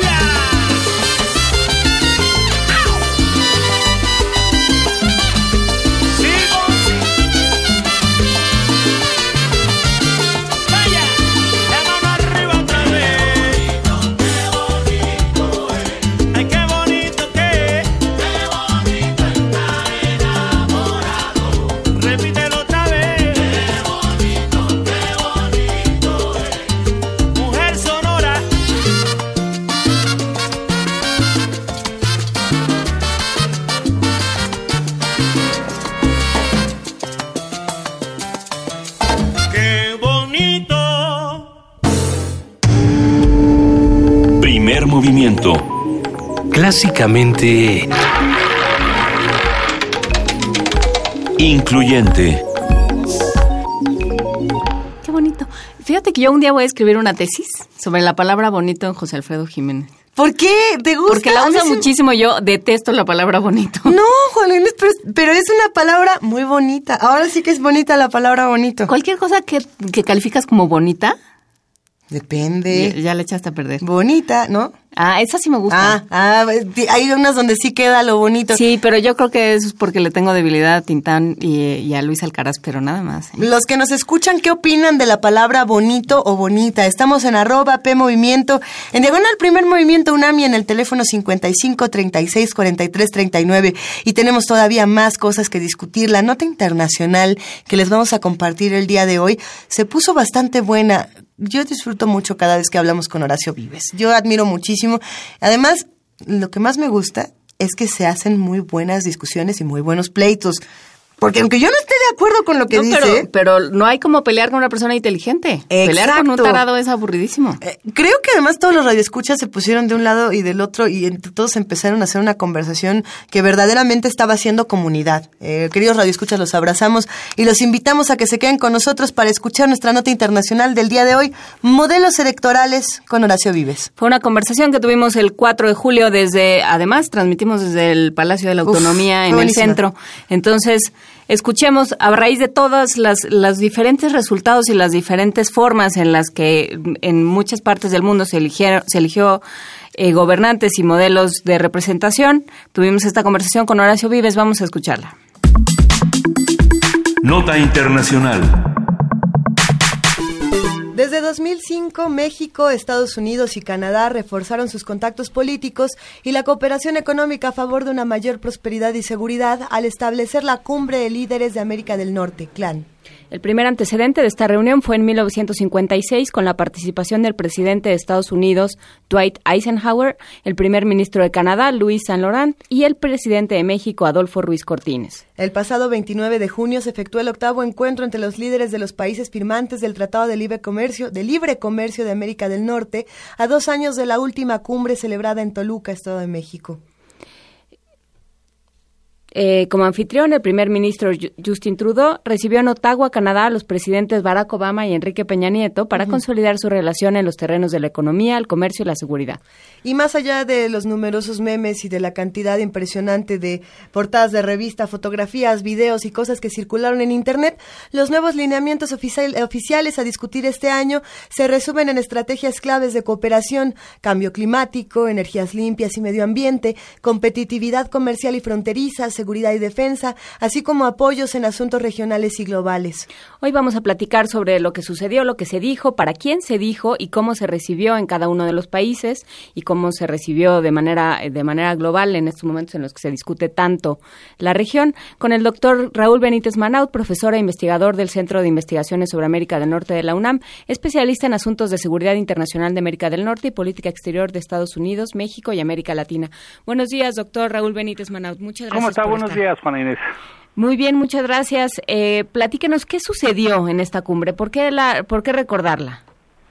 Bueno, mira, esta cumbre, si, si se tiene que recordar por algo, es este, por el levantamiento de la visa canadiense, que es para México es un, un dato pues muy, muy, muy significativo, porque en América del Norte pues gobernó Canadá este el señor Harper y el señor Harper era una persona antitratado de libre comercio y, y, antitratado de libre comercio básicamente pues antimexicano. Ahora, eso no quiere decir que en, en el en los últimos años no haya habido inversiones canadienses en México. Una cosa es, digamos, el tema de población, el tema migración, población, que tanto para Canadá para, como para México es un problema, este, eh, cómo metieron las visas, etcétera, y eh, que también para Estados Unidos, este, mm, eh, es un problema manejarlo con México. Destaca la ausencia del tema migratorio, pero los canadienses al anunciar el levantamiento de la visa, pues sí dieron un toque muy positivo para México y esto. Por supuesto a Estados Unidos esto no le afecta en lo absoluto, la relación trilateral no se afecta, ¿no? Ahora bien, en, en, en, este, en lo importante de la cumbre está la revisión del Tratado de Libre Comercio de América del Norte, está, está precisamente el fantasma de China detrás, entonces se, se habla de que se van a revisar muchas cláusulas del tratado, sobre todo, por ejemplo, lo del acero, lo de los farmacéuticos, cosméticos, este, el tema de metales, maquinaria industrial, gas, etcétera. Entonces, sí hay una revisión del Tratado de Libre Comercio, dada las dos cosas, China y las tendencias proteccionistas en el mundo, donde incluso los líderes pues emitieron un comunicado contra el Brexit británico, ¿no? Sí, se, se revisan eh, se revisan estos tratados en un momento además en el que eh, por ejemplo, eh, Donald Trump está peleando mucho con este tratado, está diciendo que se va a afectar a las manufactureras, al, sector manufacturero estadounidense y que no lo va a permitir. Y entonces se mete el tema político a un tema eh, económico y comercial. ¿Cómo se ve esto? Bueno, esto, eh, si gana Donald Trump la presidencia de la República, pues no tendremos que discutir con otros parámetros este tema de cómo va a estar el Tratado de Libre Comercio de América del Norte. Definitivamente van a ser otros el contenido de las discusiones.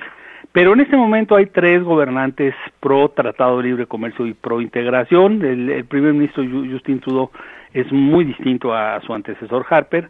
eh, aquí el tema es que en la elección de Estados Unidos pues están peleándose eh, Trump y, y, Hillary Clinton y Hillary pues seguramente será pro Tratado de Libre Comercio. Así fue su predecesor, pero así lo ha declarado ella eh, también. Y en este caso pues México tiene un, un, gobernante pues pro tratado de libre comercio, los ha tenido en todos los últimos años, la población mexicana se ha expresado a favor del, del tratado de libre comercio de América del Norte, pero no sabemos qué pueda pasar si en México también llegan los vientos aislacionistas, nacionalistas o populistas o antiestadounidenses o antiglobalización, no lo sabemos, pero por el momento tenemos un contexto favorable, por el momento. Doctor, qué interesante que mencione la, palabra populista, porque precisamente eh, muchas de las discusiones en, toda esta conversación tenían que ver con Obama diciéndole al presidente Peña Nieto que, bueno, que, que él sí es populista, ¿no? Hablando de si el populismo era o no un problema, así como Justin Trudeau diciendo, bueno, yo soy maestro, ¿no? Y, bueno, todas estas son las discusiones, digamos, que quedaron en, en la superficie, las que alcanzamos a ver en todos los medios de comunicación, pero me gustaría preguntarle cuáles son las relevantes para nuestro país, las que tendríamos que estar poniendo atención puntual y que quizás se nos hayan ido por estar eh, precisamente en, no en la risa, pero sí vaya, eh, salieron unas fotografías y videos que nos han eh, hecho reír a carcajadas, ¿no? Entonces, más allá de eso, ¿cuál, ¿cuál es la nota en la que tendríamos que estar prestando puntual atención? Bueno, la nota para los memes, para la conversación es lo del populismo, sin lugar a dudas. Este, de que Obama, pues como que le dio lecciones eh, lingüísticas a Peña Nieto. Un poquito. En el, en el sentido de que efectivamente en Estados Unidos el término significa otra cosa. Entonces hay que tener cuidado con quién se juega con este término, porque lo que Peña Nieto entiende por populismo eh, quiere decir anti-AMLO, anti-sindicatos, anti-marchas, todo esto. Eso en América Latina se entiende perfectamente. Si él va y dice yo estoy contra el populismo a Chile o a Brasil o a Argentina, todo el mundo le entiende lo que quiere decir. Pero si va a Estados Unidos, a Canadá o a Europa, es otra cosa, porque los laboristas británicos son populistas. Los demócratas de Estados Unidos, los, los republicanos les dicen que son súper populistas.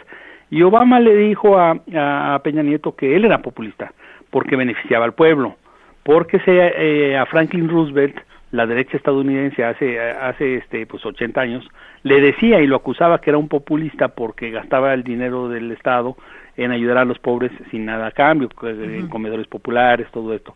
Entonces en Estados Unidos tiene otra connotación la palabra y Obama se lo dijo y Peña Nieto pues como que ya se quedó callado, pero sí se notaba que Justin Trudeau y Obama tienen más conexión entre ellos, clic, se puede decir en diplomacia, que Peña Nieto, ¿no? Porque el tema de la corrupción flota y ahí se habló de que eh, pues sobre todo en las conversaciones previas que tuvo Peña Nieto con Trudeau, pues tuvo que hablar de la corrupción y dice, el mismo Peña Nieto dijo, no se ha hecho lo suficiente. Bueno, aquí podríamos decir ya como mexicanos, no has hecho lo suficiente, ¿no? Sí, por supuesto, ¿no? Y este y, su gobierno no ha hecho lo suficiente. Y, Exactamente. O sea, y ahí está Virgilio Andrade, para quien lo dude. Entonces, eh, y, entonces México cómo queda pensando en, en, pues, en la posición de la posición geográfica de México también tiene que ver con su posición política y, y geopolítica no eh, cómo queda eh, a, México le conviene más mirar hacia América Latina pensando en el en el mediano y largo plazo o le conviene más mirar hacia América del Norte No, mira, México hacia América Latina tiene que mirar, pero diplomáticamente. Económicamente no tenemos nada que hacer en América Latina y eso no lo han demostrado los brasileños, los chilenos, los argentinos, etcétera. La vertiente económica de la relación con América Latina en este momento es el TPP, es la relación con los tres países que crecen más, además, este Perú, Chile y Colombia, con la parte atlántica de América Latina no tenemos nada que hacer, con Venezuela no tenemos nada que hacer, con Brasil no tenemos nada que hacer, no, han tenido 20 años de darnos patadas, no tenemos nada que hacer en, América del Sur en, términos de relaciones económicas. Eh, eh, con América Latina es la identidad histórica, el lenguaje, etcétera pero eh, la economía y el futuro económico de, este, de México pues está con los tratados de libre comercio con quien tenga más poder económico y en este caso pues es Estados Unidos y el TPP sin abandonar Europa porque ahorita Europa pasa por un mal momento pero eso no va a ser para toda la vida. Sí, ahí yo insisto y bueno, creo que creo que todos estamos con esta misma sensación de que todas estas reuniones eh, con esta salida de Obama, algunas de ellas parece que, que, resultan estériles porque no sabemos qué va a pasar en, en, unos meses cuando cuando llegue el momento de las elecciones, así como no sabemos cuánto puede durar la relación eh, medianamente buena que se tiene en este momento con Justin Trudeau, ¿no? Habría habría que cuestionar eso para ver qué va a pasar después con todas estas reuniones que podrían quedarse en el terreno del estéril. Sí, mira, con Canadá no, yo no le veo ningún problema. Yo siento que es un tipo muy globalizado. El gesto de abrir las visas no ha sido fácil para él. En, Canadá hay un ambiente antimexicano fuerte. Este, en Canadá nos ven más que en Estados Unidos, nos ven como verdaderos corruptos y gente que engaña, etcétera, etcétera, porque parte de las visas son temas migratorios que mexicanos que engañaron a la autoridad migratoria canadiense hace 10 años. Por eso pusieron ellos su visa. Entonces, este, en Canadá el tema político con México es derechos humanos, este, corrupción, transparencia. El tema económico está más o menos caminando bien porque hay mucha inversión canadiense en México. Pues, solo recordemos las inversiones canadienses que hay en, en Querétaro, Bombardier, y hay mucha inversión en mineras, hay, hay bancos, etcétera. Esa parte yo la veo más sólida. Pero los canadienses son muy antimexicanos eh, respecto al sistema político mexicano. No les gusta, vamos a decirlo. No está con sus tradiciones, no está con sus valores, ¿no?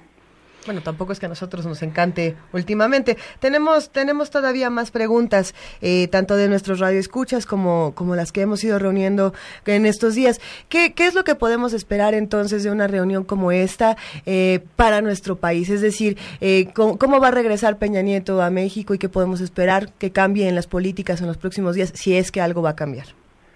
Mira, yo no creo que, vayan a cambiar políticas nacionales por sus viajes a la cumbre de América del Norte y también fue a América del Sur, fue a Chile, fue a la cumbre del Transpacífico de Chile, donde se reunió con la presidenta de Chile, que es una persona que a mí me merece mucho respeto moral y personal y todo.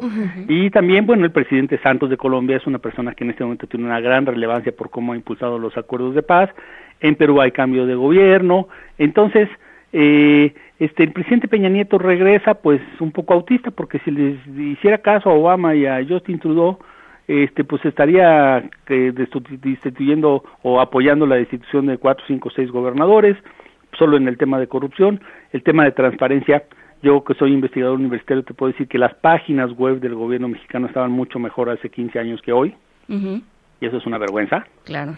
Hoy no puedes encontrar ningún documento en una página web este, ya hace 15 años, cuando era el auge de la transparencia, se podía navegar perfectamente en las páginas web. Hay mucho más avances tecnológicos y no se usan porque hay opacidad en, en México. Lo único que sí se pusieron de acuerdo es en este tema de, de los gays y las marchas gays y todo, y Peña Nieto pues como que siguió la tónica de Trudeau y de, y de, y de Obama. Es en lo único que yo veo que se puso de acuerdo en esta parte de la relación que tiene que ver con valores políticos, ¿no? Pero en lo demás, pues siempre dice, dice la parte mexicana siempre dice lo mismo pero nunca cumple. Sí cumple la parte mexicana en cuando llega a acuerdos económico comerciales sí hay cumplimientos puntuales pero la parte política es más ambigua más este así evaporada no vamos a luchar conjuntos contra la corrupción sí cómo no y, y de qué te van a traer tu nieve de Coyoacán no Sí, claro, o sea, si no hay una si, no hay una voluntad política no no va a pasar nada y no importa eso, o sea, si realmente estamos frente a un a un liderazgo muy, bueno, a un liderazgo con todas las comillas del caso muy autista. Como lo como lo Ahora, lo de la visa canadiense no va a ser así nada más de que vas a entrar a Canadá con tu pasaporte así nada más como antes, eso no. Ahora tienes que sacar una visa electrónica. No es que se haya suprimido la visa, se suprimió la, la, el trámite de visa que había por una visa electrónica como Estados Unidos la tiene con más de 40 países, que se llama ETA, ETA el, eh, eh, el, Electronic Transit Authorization, Transit de fronteras, están hablando, ¿no? Y tú tienes que ir a Canadá antes que llenar tus formatos en tu casa, pagar, este, creo que 8 dólares por una visa, y entonces los canadienses van a leer antes tu pasaporte, tus datos, y, y así van a informarse, van a, a ver sus, sus bases de datos con sus servicios migratorios y de inteligencia y bancarios, si tú no tienes procesos penales, etcétera, y si no, no te la dan, pero no, te, no te la van a dar antes de viajar. Ahora, la visa electrónica estadounidense es un sistema súper ágil para sacar eh, la visa, este que no lo tiene con México ni con la mayoría de los países de América Latina, solo Chile disfruta de ese beneficio, pero lo tiene con toda Europa y es rapidísimo. Tú pagas 14 dólares y, y te dan una visa por dos años, en 10 minutos te la dan en tu casa, en tu computadora, ¿no? Eso va a ser Canadá, tiene ese sistema. Pero México tiene que darle a Canadá eh, la información de pasaportes antes de, de, de, de, que entre en vigor esto. Esto va a entrar en vigor el primero de diciembre. Entonces tiene que poner la base de datos del sistema de pasaportes mexicano a disposición canadiense para cuando alguien pida una visa. Doctor, para, para ir cerrando esta conversación, ya para despedirnos, son varios los tweets que nos han enviado nuestros radioescuchas eh, preguntando qué es lo que ocurre con las mineras canadienses y cómo se van a relacionar con nuestro país. ¿Y quién las va a regular? Porque ese es el, tema que está fallando. Bueno, mira, con las mineras canadienses efectivamente hay un tremendo problema. Había un problema ya desde que estaban operando algunas mineras canadienses en el estado de Michoacán y ahí estaban trabajando los, los caballeros templarios eh, los caballeros templarios eran los que les cobraban los impuestos en vez del gobierno. En Chiapas se está empezando a haber problemas con mineras canadienses. Eh, tienen muchos problemas las empresas mineras canadienses en países de Sudamérica ya abiertos, eh, que han explotado los problemas con las comunidades por el tema ecológico principalmente y el uso de recursos. Cuando entra una minera canadiense hacen unos hoyos tremendos, se desvían ríos, contaminan ríos, este, y las comunidades ya no viven en el mismo hábitat que vivían antes y los gobiernos dan concesiones grandísimas de tierra para las mineras. Entonces, este yo creo que es un problema que va a ir creciendo de forma potencial y va a ser el principal conflicto México-Canadá en el futuro, porque Canadá en el mundo es uno de los principales mineros del mundo. Tiene una gigantesca cantidad de industria minera en África, en Asia, en América Latina y en México se van a ver conflictos como los que hoy hay en Guatemala, como los que hay en Perú, en Colombia, en Chile. En, muchas partes de América Latina hay conflictos abiertos de forma muy, muy grande. De forma muy grande, digo, por lo menos en México, porque el, gobierno no hace la regulación, no lleva a cabo la labor de regulación que tiene que, que tiene que realizar y entonces pues hacen más o menos lo que les da la gana, ¿no? Sí, la regulación tiene que ver con lo ambiental, básicamente. ¿no? con lo laboral también. Con laboral, con lo ambiental, pero luego viene en México una cosa adicional que es el problema de tierras. O sea, en México, pues como tú sabes, hay la legislación de, de propiedad de la tierra ejidal, que es una cosa ambigua porque la tierra es propiedad del Estado, pero hay ejidatarios que tienen el derecho de disfrute de esa tierra. Entonces, ahí hay una ambigüedad laboral, las mineras canadienses compran tierra pues de forma como irregular, chantajean líderes, etcétera, el gobierno lo tolera y ahí se, se ven ahí los conflictos y con el tema ambiental nuestro país tiene una, una, una capacidad regulatoria ambiental muy pobre, no tiene una procuraduría del ambiente con, con mucha capacidad de castigar, observar, analizar, ir, visitar, etcétera. Entonces, ese ese es un problema tremendo y este pues ya algunas comunidades se están empezando a tener conflictos con las empresas mineras. También en el norte del país hay conflicto, hay mucha minera en el norte del país también. Tenemos que, ir cerrando esta conversación. Doctor Raúl Benítez Manot, ¿qué le gustaría eh, agregar para seguir poniendo atención a estas reuniones y para seguir atendiendo a lo que va a pasar en el futuro de nuestro país? Bueno, mira, eh, eh, hablando específicamente de América del Norte, pues evidentemente tenemos que esperar qué pasa en noviembre de Estado, con Estados Unidos con, Donald Trump. Ahí, si gana Donald Trump, pues este sí, vamos a tener que discutir muchísimo en radio y muchas conferencias y todo qué va a pasar. Eh, puede desde que no pase nada, que sea pura lengua larga de Trump, que también sucede, hasta que el señor se ponga muy duro con todo lo que ha dicho contra México, ¿no? Y también en el 2018, pues, este, ¿qué tal si si gana alguna fuerza política, me imagino que mucho del público se imagina de quién hablo, que es aislacionista, nacionalista, que casi no ha hablado de qué pasa con América del Norte, que no le gusta el imperio de Estados Unidos, todo ese tipo de cosas, que usa un lenguaje muy atrasado del siglo XX de la Guerra Fría respecto a América del Norte. En este momento está más clara la situación en Canadá, Justin Trudeau es globaliza, etcétera, y ya sabemos cómo tratar con, con, por ejemplo, México manejó bien la relación con Harper, que era muy antimexicano, pero puede cambiar el parámetro y podemos empezar a ver debates como los que está viendo en Europa, debates nacionalistas fuertes, lo que dicen el virus de los referéndums nacionalistas xenofóbicos, ¿no? Pero eso todavía está por verse. Dependerá mucho de lo que pase en noviembre en Estados Unidos. Y vamos a estar atentos a esto que ocurre en noviembre. Doctor Raúl Benítez Manot, muchísimas gracias por hablar con nosotros y por compartirnos su punto de vista aquí en Primer Movimiento. Le mandamos un gran abrazo y seguimos platicando. ¿Cómo no? Y que bueno, estamos de vacaciones todos los que somos Pumas, pero pues este hay que seguir trabajando y Radio UNAM es un gran ejemplo. Un abrazo. a seguir trabajando, gracias. Estamos de vacaciones todos los que somos Pumas, pero no todos los Pumas estamos de vacaciones, ¿verdad? Exacto, yo tampoco estoy de vacaciones, estoy en mi casa trabajando, ¿eh? Adelante. Igual que ustedes. Hasta luego. Primer movimiento. Clásicamente universitario. Escuchemos a continuación música aquí en lo mejor de primer movimiento, en los grandes éxitos de primer movimiento a través de Radio UNAM. Esto es de Mi Cubita es el Mango de Septeto Habanero. Que tiene como 18 interpretaciones, ¿no? Depende del contexto. Mientras más pueda tener, mejor. Piense usted cuántas interpretaciones puede tener de Mi Cubita es el Mango de Septeto Habanero.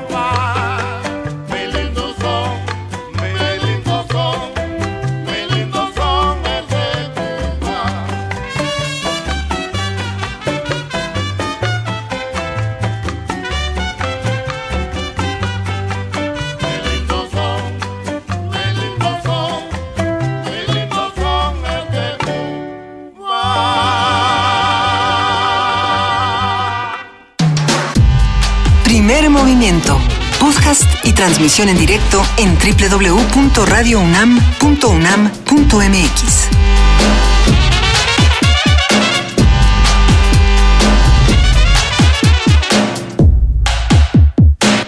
Ya son las 9 de la mañana, estamos aquí en primer movimiento, recordando lo mejor de, de, este 2016, querida Juana Inés. ¿Qué fue para ti lo mejor de este 2016? ¿Hay algo que te parezca que estuvo así sabrosón? ¿Alguna nota? ¿Ya pasó tu consentida o todavía no? Es que yo tengo muchas consentidas. Es que como yo hice el primer filtro, Entonces todas son mis consentidas. Todas son tus consentidas, eso me gusta, sí, qué bueno, porque eh, aquí lo que tratamos de hacer en comunidad es disfrutar de, de, esto que nos hizo discutir tanto y que nos hizo enojar, pero sobre todo articular nuestro descontento. ¿Qué respuesta tiene la universidad con todo esto? Nosotros tenemos aquí algunas notas, por ejemplo, hablemos de soledad. La soledad en la mayoría de las ocasiones tiene una connotación negativa, sin embargo puede ser saludable si la consideramos como una herramienta de autoconocimiento. Esta es la opinión de la investigadora de la Facultad de Psicología de la UNAM, María Montero. Y bueno, la información la tiene nuestra compañera Ruth Salazar, vamos a escucharla. La soledad en las fiestas de fin de año es uno de los mayores problemas personales a los que se enfrentan quienes deben pasar esta época del año sin la compañía de sus seres queridos. María Montero, profesora titular e investigadora en la Facultad de Psicología de la UNAM, explica que esto se debe a que en esta época del año se promueven los reencuentros, pero también el cierre de ciclos y renovación. En este sentido, la soledad nos puede conducir a la reflexión de una forma positiva. La mayoría de las personas pasan por episodios de soledad que no saben identificar cuando son niños, que huyen de ellas cuando son adolescentes, que tienen eh, inquietud cuando son adultos y que parece que es un destino cuando ya llegan a la senectud. Y definitivamente la soledad puede ser una maestra de vida si la sabemos entender. Pensar la soledad como algo negativo, explica la especialista, tiene mucho que ver con la génesis del ser humano como un ser social, que necesita de familiares y amigos. Sin embargo, la soledad también puede ser saludable si pensamos en ella como una herramienta de autoconocimiento y creatividad. Van Gogh no podría haber hecho sus obras si no tuviera episodios de soledad encausados y algunos científicos o la mayoría de los científicos descubren o, integran sus proyectos de investigación en episodios de una soledad controlada. Eso no quiere decir que la soledad sea mala y tampoco es una panacea. Como todos los procesos psicológicos hay que saber identificar el lado positivo de los mismos. La psicóloga explica que la relación con uno mismo es primordial para poder entender este sentimiento como una maestra de vida, porque todos en algún momento de nuestras vidas lo hemos enfrentado. La mayoría de las personas pasan por episodios de soledad que no saben identificar cuando son niños, que huyen de ellas cuando son adolescentes, que tienen eh, inquietud cuando son adultos y que parece que es un destino cuando ya llegan a la senectud. Y definitivamente la soledad puede ser una maestra de vida si la sabemos entender. Buscar el silencio, reconciliarse con la soledad y escuchar nuestro interior son algunas de las recomendaciones que hacen los especialistas para aprender a disfrutarnos a nosotros mismos. Para Radio UNAM, Ruth Salazar. Primer movimiento. Clásicamente... Diverso.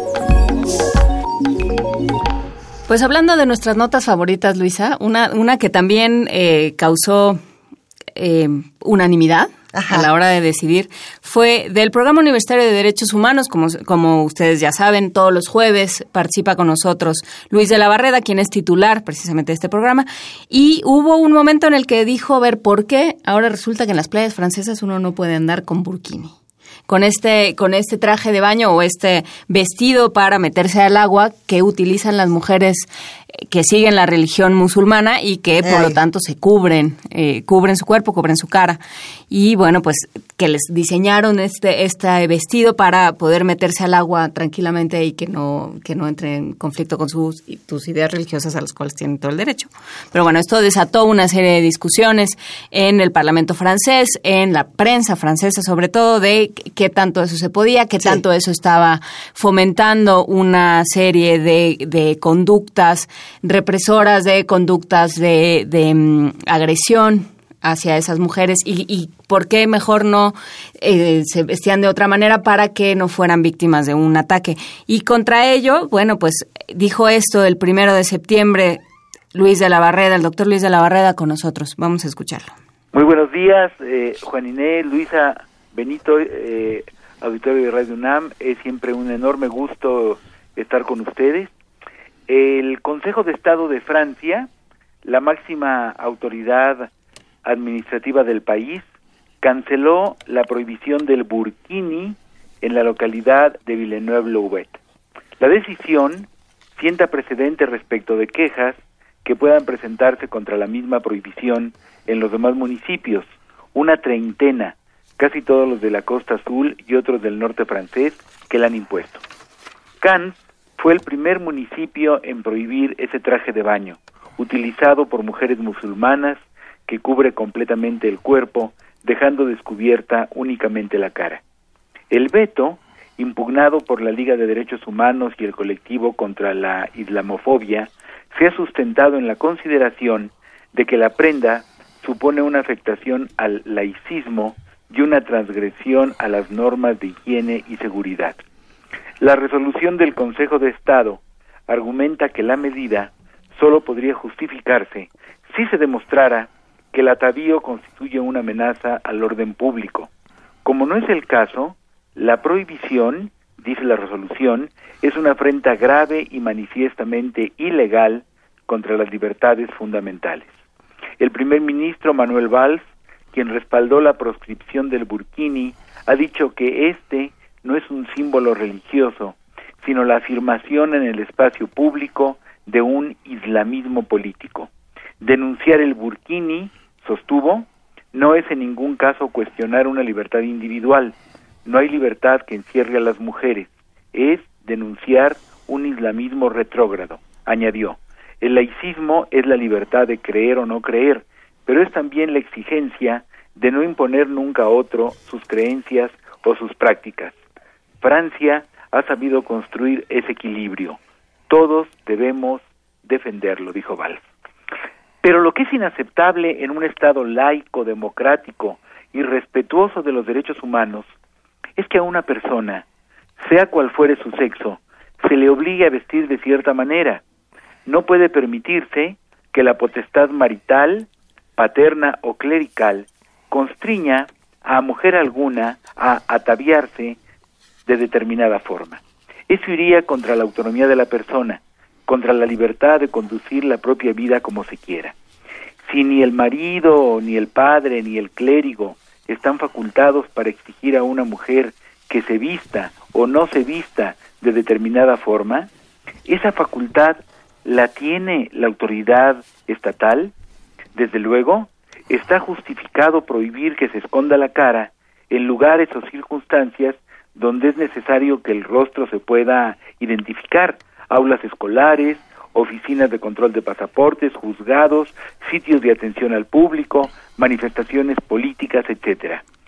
Pero si una mujer, por su propio albedrío, decide vestirse o arreglarse de cierta manera en lugares donde no es exigible hacerlo de otro modo, la prohibición del velo, la burka o el burkini no se justifica y por tanto es abusiva.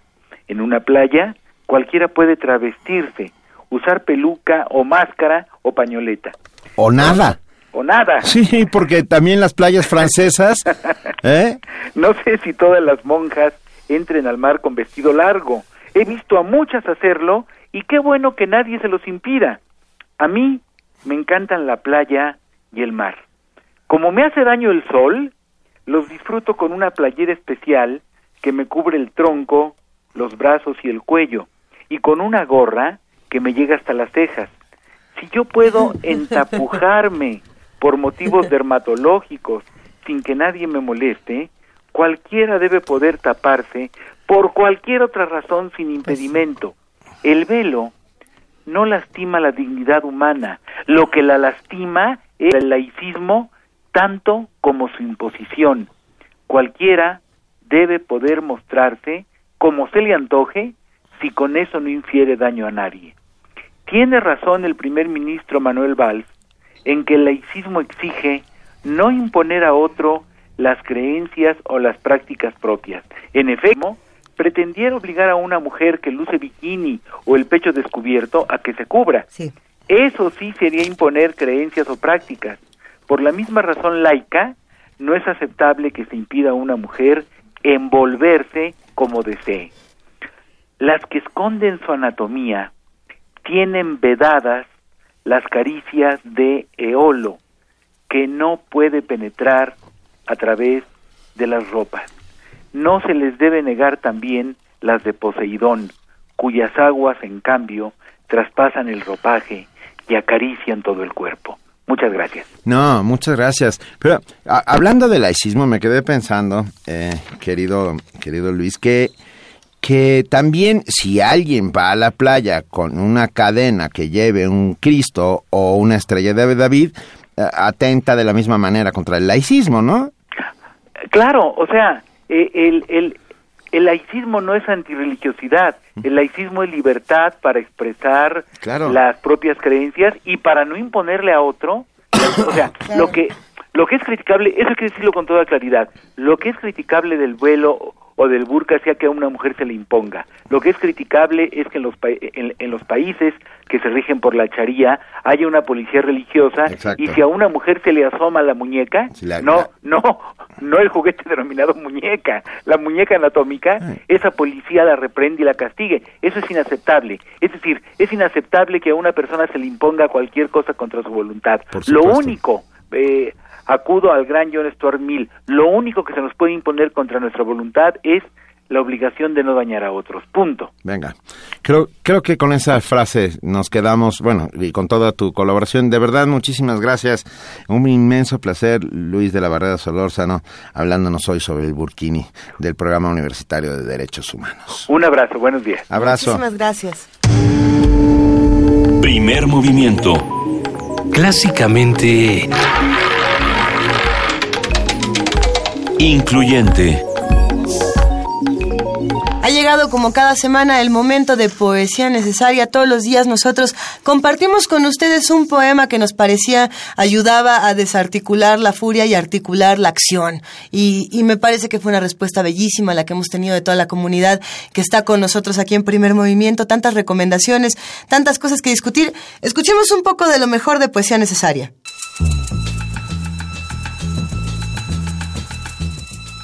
Es hora de poesía necesaria.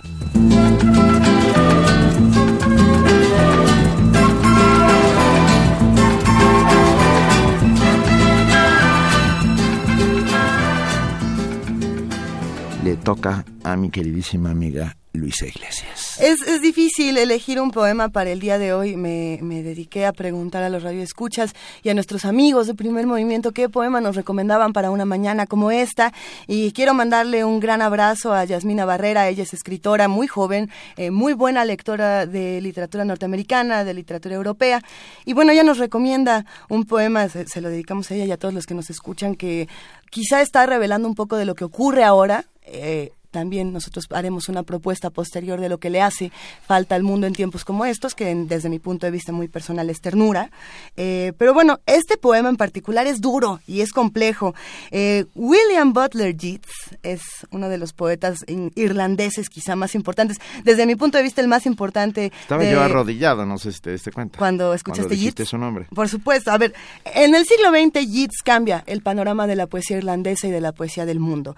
Y este poema, The Second Coming, eh, mejor conocido en español como la Segunda Venida o el Segundo Advenimiento, es durísimo y pareciera que queda perfecto para días como estos. Girando y girando, en el creciente círculo, el halcón no puede oír al halconero.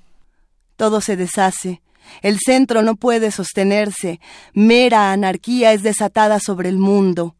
La oscurecida marea de sangre es desatada y en todas partes la ceremonia de la inocencia es ahogada. Los mejores carecen de toda convicción, mientras los peores están llenos de apasionada intensidad.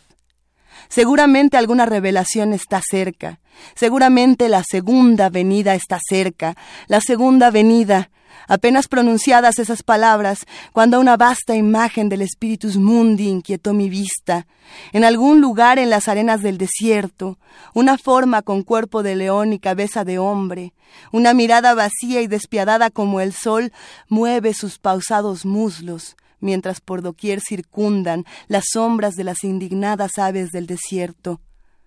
La oscuridad cae de nuevo, pero ahora sé que veinte siglos de un pétreo sueño fueron contrariados hasta la pesadilla por el mecer de una cuna, y qué tosca bestia, cuya hora llega al final, cabizbaja camina hacia Belén para nacer?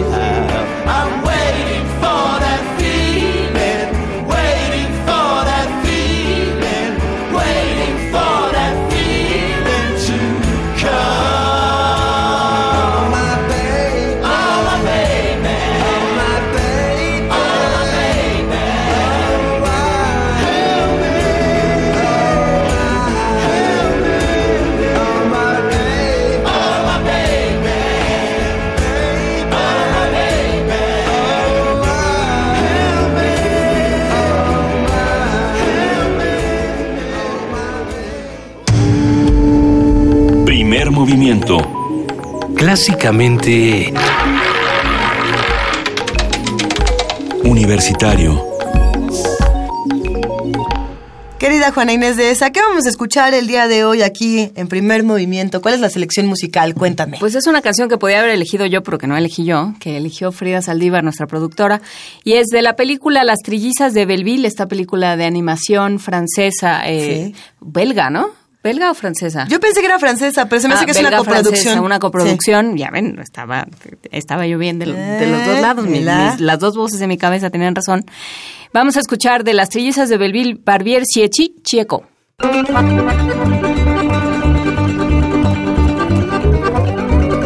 Zitto maccherone, sono barbiere un po' più cieco e le palle di un grosso toro pronto. Un toro seduto che grida de guaio e a cavallo su un tarallo con pronto. Sulla scala di Milano un quattro napolitano scappa senza scarpe a cavallo. Tutto lo vuole, tutto lo chiede e lui grande coglione se ne va. Ossessione, ossessione, osso, bucco, pantalone La mia moglie militare ma non mi spare All'illusione di stagione dell'amore in cucina Pazzo con il mazzo nella farina Un maceraio incasato, che bordello e che guaio Con parrucca scalopina, bruciatina Dunque sarà la vida mía, la vida bendición y benedicherà. E visitariamo le basetti di lasagna, accanto un formaggio un di maggio, Mambo Capo di Bombay Le monfagioni mi fanno l'offa Volete un po' di dolce che mi hoffa Senza scarpe di cosa nostra Nostra cavallo su un barbiere cieco cieco Attenzione un pennello mi rompe le palle. Ah, zitto maccherone, sono barrieri, cieco cieco E c'ho le palle di un grosso toro pronto. Un toro seduto che grida le hoio E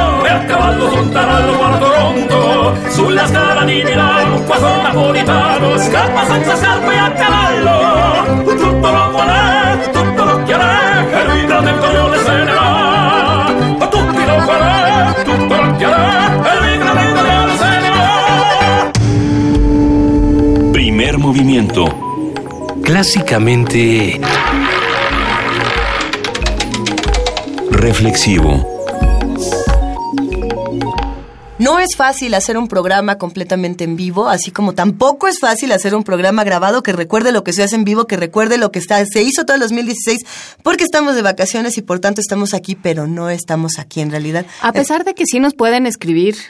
Nos Ah. pueden escribir, vamos a estar revisando mensajes en arroba PMovimiento en Twitter, en Primer Movimiento en Facebook y en Primer Movimiento UNAM arroba gmail.com en el correo electrónico para que nos diga todo lo que quiera. Si nos quiere mandar postales sonoras de sus vacaciones, de sus navidades. Ah, qué buena idea. Postal sonora navideña. ¿Y las vamos a pasar en enero? Sí. Por supuesto. Por supuesto que sí. ¿Qué pasó, por ejemplo, en nuestras transmisiones cuando salíamos de la cabina de primer movimiento de Radio UNAM? Eh, hemos tenido muchas transmisiones, por ejemplo, desde Prometeo, transmitimos una vez que estaba en la DGDC, afuera de Universum, transmitimos también desde el Palacio de la Autonomía, Desde el transmitimos Museo del Estanquillo. Desde el Museo del Estanquillo. Y creo que para muchos de nosotros salir al Festival Cervantino, el Festival Internacional Cervantino, es una experiencia maravillosa, sobre todo por las personas que uno se puede encontrar en el camino. Como los integrantes de Devademba, que nos dejaron con la boca abierta porque además, no sé si ustedes lo sepan, pero Juana Inés de esa habla un francés bellísimo y lo vamos a escuchar esta mañana. Venga de ahí. Vamos a escuchar de Bademba en el Cervantino, este, este grupo que más bien es una familia de Bademba, quiere decir familia. Y con la familia de Bademba estuvo la familia de Primer Movimiento el 14 de octubre de 2016 en el marco del Festival Internacional Cervantino. Vamos a oírlo. La mesa del día.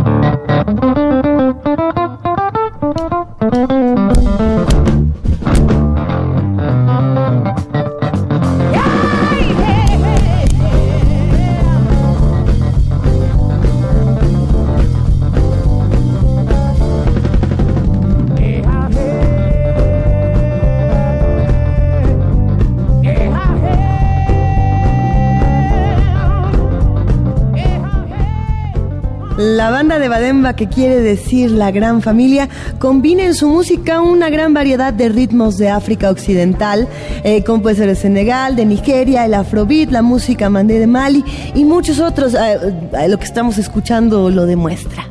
Abdoulaye Traoré, experimentado guitarrista de Burkina Faso, es el fundador de la banda que se formó en 2009 y que está aquí sentado con nosotros. Paulatinamente han introducido en su música versiones de funk, rock y blues. Burkina Faso es uno de, eh, de nuestros lugares favoritos del universo. A ver, Debademba utiliza la guitarra, el bajo, la batería y el piano para mezclar sonidos y tradiciones en busca de un estilo más internacional, moderno y profundamente africano. Este que enriquezca la variedad artística y la versatilidad que han llevado a la agrupación a ser considerada como líder del nutrido movimiento de nuevas bandas africanas saliendo de París. Ah, tenemos, ah, yo, estoy esperando que nuestro experto eh, en África, nuestro admirador musical, Ricardo Peláez, despierte y nos escriba. Mientras tanto, estamos aquí eh, con invitados fenomenales, querida Juana Inés. Sí, y escuchando Guerrier del disco de Bademba, el, el concierto en vivo de la gira internacional 2014. Eso. Vamos a escuchar esta y otras y otras creaciones de Debademba, pero por lo pronto vamos a platicar con ellos. Están aquí Abdoulaye Traoré, que es guitarrista y fundador de la banda Bonjour. Y está también Mohamed Diaby, que es cantante. Bonjour. Bonjour. Y Ismael Caballo, que va a hacer venturosamente la traducción porque mi Hola, un poco más allá. Un gusto que nos acompañen, querido Ismael. Eh, gracias por ayudarnos a continuar con, con esta conversación. Eh, ¿Por dónde le entramos? ¿Qué es de Bademba? Nosotros hablábamos de la gran familia, pero ¿qué significa? Y también musicalmente, ¿qué significa? Ok, eh, et elle voulait dire c'est quoi exactement de Bademba? Et puis euh, comment est-ce que vous avez pensé à cette idée? Euh, Puisque la musique c'est la famille. Okay, la musique c'est la famille. Donc euh, des, des, groupes quand je pensais à, à, à dire de Bademba, ça veut dire c'est pas c'est pas une seule personne qui fait hmm. de la famille, c'est de ensemble. Es como el concepto de Bademba, pues es eso, ¿no? Es como un grupo, no es una sola persona, sino es, son varias personas y pues es como una familia junta. No puede haber una familia con una sola persona. Ah, c'est la ¿no? gran familia. La, la gran familia de On a besoin de beaucoup de gens pour faire une famille. Voilà, on a besoin de beaucoup de gens. Qué bueno que nos explican a los, a los escuchas simples falta, mortales. Cuéntenos, por favor. Hace falta, hacen falta muchos para, para hacer una familia. Ça, c'est très mexicain, eso es muy mexicano, ¿no? Mm. Eh, eh, ¿C'est quoi de Badema? Eh, eh, ¿De dónde vienen las influencias? ¿A qué suena de Bademba? Vos influences, elle vient de où euh, Comment ça sent de Bademba? Parce que quand j'ai voyagé un peu à gauche, à droite, euh, de, grâce à ça, j'ai rencontré la maman de Mohamed et j'ai fait beaucoup, plein de rencontres musicales. Je me suis dit, je vais donner, je vais former un groupe qui s'appelle Debademba, qui va dire la grande famille. Grâce à la voyage, euh, à rencontre de belles personnes comme la maman de Mohamed, qui, grâce à elle, qui, m'a présenté Mohamed aujourd'hui que eh, Mohamed on est devenu como un gran famille quoi. Ok, bueno, pues fue a partir de que conoció a la mamá de Mohamed, quien es uno de los bueno, vocalistas, este, que Abdullahi tuvo la idea de, de, crear esta banda de Bademba y fue a partir de ahí que pues surge la idea de que pues es una familia, ¿no? Por, por la relación que tiene con ellos. Y eh, eh, Mohamed, vous savez la voix Mm. Vous, vous chante ben, Voilà, je dirais bonjour à tous ceux qui nous écoutent en ce moment. Buenos días a todos, dice, dice Mohamed. Él, él, él canta, él tiene la voz y en algún momento, ¿pouvez chanter pour nous? Chanter Il n'y a pas de souci. Cuéntenos, por favor, sí, estamos aquí con una cara a cantar, de pero se está poniendo rejego, fíjate. ¿Nos puedes cantar, por favor, un, un, un poco? Si no, de no, de no poderse, vemos que... ನಾಮನ ಬರುತ್ತಿದೆಯಾ ಬುಲೈಮನ ಬರುತ್ತಿದೆಯಾ ಹನ್ನೂಕ ಬರುತ್ತಿದೆಯಾ ನಿಜ ಭೀಮನ ನೇಕ ಬರುತ್ತಿದೆಯಾ ನಾಮನ ಬರುತ್ತಿದೆಯಾ ನಾಮನ ಹುಂಗ ಬರ namana barote diya namana unga mana barot dia solo fake mana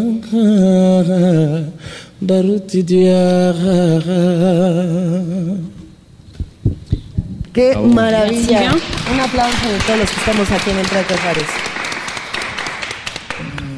C'est quoi ça C'est quoi ça que tu as chanté Alors, que cantaste? Tout à l'heure, j'ai chanté l'un de nos titres sur l'album qui s'appelle euh, Aventure. Aventure qui veut dire euh, aventure qui veut dire euh, rencontre. Grâce à l'aventure, il a dit, on s'est rencontrés et on a formé une famille.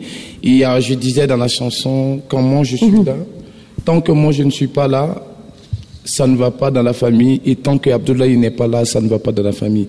Et ensemble, quand nous sommes présents, tout marche bien. Attends, attends, parce qu'il faut traduire. ¿eh? Eh, espérenme un momento porque tengo que traducir. Le pregunto qué canta y cantó, recuérdenme cuál, ¿Tuma? No.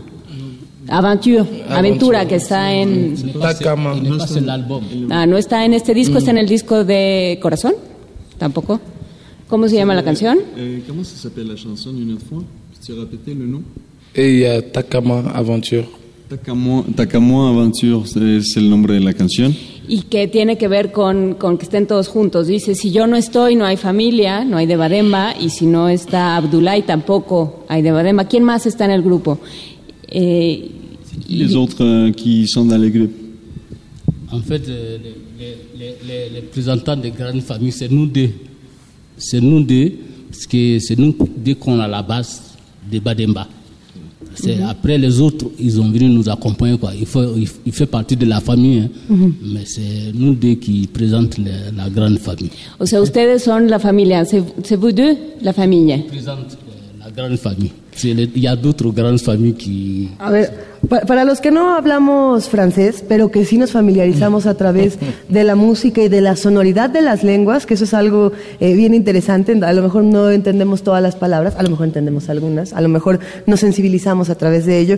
Eh, eh, cu- cuando escucho cantar a Mohamed, de inmediato recuerdo a otra banda que si no me equivoco también está en la disquera de Discos Corazón, que era la familia, familia Yabate eh, Yabate o Yabate. ¿no? Eh, en un momento más les digo cómo, cómo se llama, pero lo que me llama mucho la atención es eh, la importancia de, de una voz que tiene ciertos tonos de invocación, por así decirlo, mezclada con el funk, el jazz, el blues, el rock y toda una serie de géneros que en África tienen un crecimiento brutal y es increíble para los que estamos del otro lado conocerlo. No sé si esta pregunta ya fue muy larga para nuestro querido amigo Ismael. On entend le- les rituels dans, dans les chansons et on entend aussi des autres rythmes, le- les funk, les rock, les blues. C'est comme ça que, que, tout, que tout ça, c'est- c'est- que- qu'il y a un mélange si, si rare. Alors, moi, je, je vais répondre que Abdullah, il, il, il écoute beaucoup d'influences. Il écoute euh, un peu de tout. Euh, il écoute du, du arabundalouz, il écoute du funk, il écoute. euh, même il écoute du rap pour, pour mieux améliorer ce qu'il veut faire comme musicalement, ramener les styles dans son truc. Donc, pour lui, la musique n'a pas de frontières.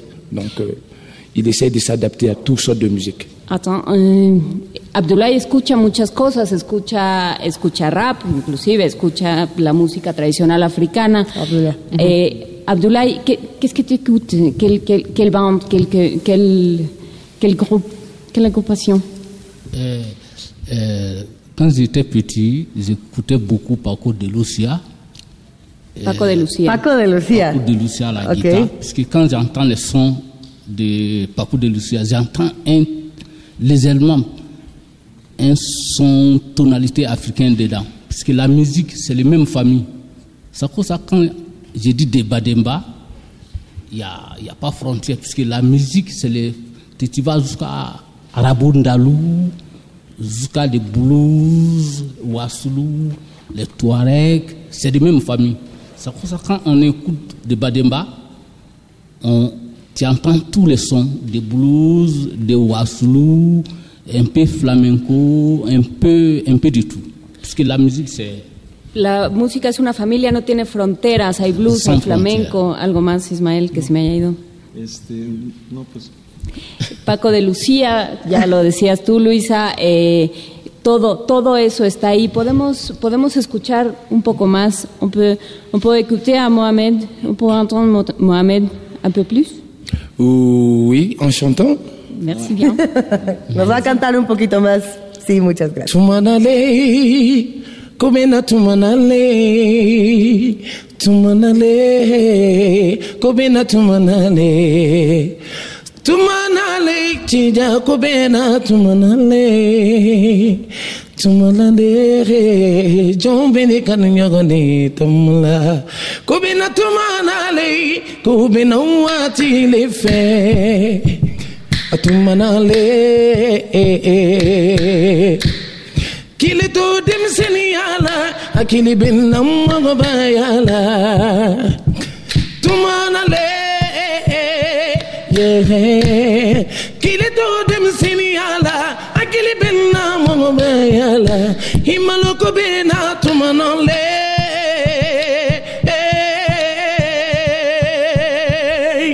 Momedija biba da. Bravo. Y la se réveillé, está réveillé. A ver, ya estamos, se despertaron. Estamos empezando aquí con una transmisión de Periscope a través de la cuenta arroba Iglesias Arvide, esto es con B eh, de Victoria, y lo vamos a compartir en nuestras redes sociales en primer movimiento para que todos puedan conocer a Devademba. ¿Qué, ¿Qué es lo que escuchamos? En, en esta voz, ¿Qué, qué, qué era? ¿Cuáles eran las palabras? Qu'est-ce qu'on a écouté que, eh, eh, C'était Alors, Touma, quoi Touma qui est, qui est marqué là, Touma, alors qui Touma. veut dire euh, chaque chose à son temps. Cada cosa a su tiempo, Tuma. Mm. T-O-U-M-A, de Devademba. Eh, eh, c- ça veut dire quoi, la chanson Ça, dire quoi, ça, dit Ça quoi veut dire euh, la chanson, chaque chose à son temps. Et euh, faut jamais se presser, faut attendre son tour, ça viendra. Todo hay que esperar el momento. Diríamos en México, a cada capillita le llega su fiestecita. Usted, tranquilo, todo llega en su momento. ¿Y cómo, y cómo se dice dicho. eso en, francés? ¿Cómo se dice acá? Ok. te- no, se Ah, dice sí. en... ¿En, ¿En eh, qué están cantando? ¿En qué están cantando? Se- A ver, ahí está la pregunta. Bambara. Bambara, C'est une langue de l'Afrique de l'Ouest. del África del, Del oeste. del oeste. A ver, aquí nos están preguntando, eh, de- desde que empezamos a hablar precisamente de Casema y Diabate, eh, cómo, que era lo que estábamos, en, una, en ocasiones anteriores charlamos con, con, con la familia Yabate y fue una cosa impresionante. On a parlé avec le Diabaté dans, dans, dans ce programme. Ouais. Ouais. Y Il a, il a venu. así como nosotros nos lo preguntábamos, los radioescuchas preguntan cuál es su relación con los griots. C'est. c'est- C'est quoi la relation avec les griottes C'est- de, de- de- du, du Debademba Les griottes Así es, a- al parecer es toda esta parte cultural y esta parte musical. Jelly Ouais, les Jelly, oui. Bon, déjà, en parlant de Kassimadi Diabaté, déjà, Mhm. c'est c'est une légende, Kassimadi. Es una leyenda en Yabaté. Sí, sí, fue una cosa impresionante. Franchement, pour être chanteur de Jelly, il faut suivre ses traces. Donc, euh, c'est nous, on a un bon lien avec les Jelly. Et, euh, Jelly et- Jelly, d'ailleurs, sa maman, sa maman, Elle est euh, qui s'appelle Kumba Kouyaté, j'ai beaucoup accompagné sa maman à la guitare. C'est une grande chanteuse. A ver, cuéntanos un de l'Ouest, la maman de Mohamed qui s'appelle Kumba Dian Kouyaté. Kumbaya. Kouyaté. Kouyaté. Kumba Dian Kouyaté. ¿Y cuál es la palabra Gili est Jelly. Es la- c'est- les chants, c'est le, les genres, c'est quoi? Les guélis, c'est nous, ça n'existe pas. Si tu as des problèmes euh, dans la famille, tu as des problèmes avec ta femme, vous avez divorcé. Grâce à les griots, vous n'allez pas divorcer.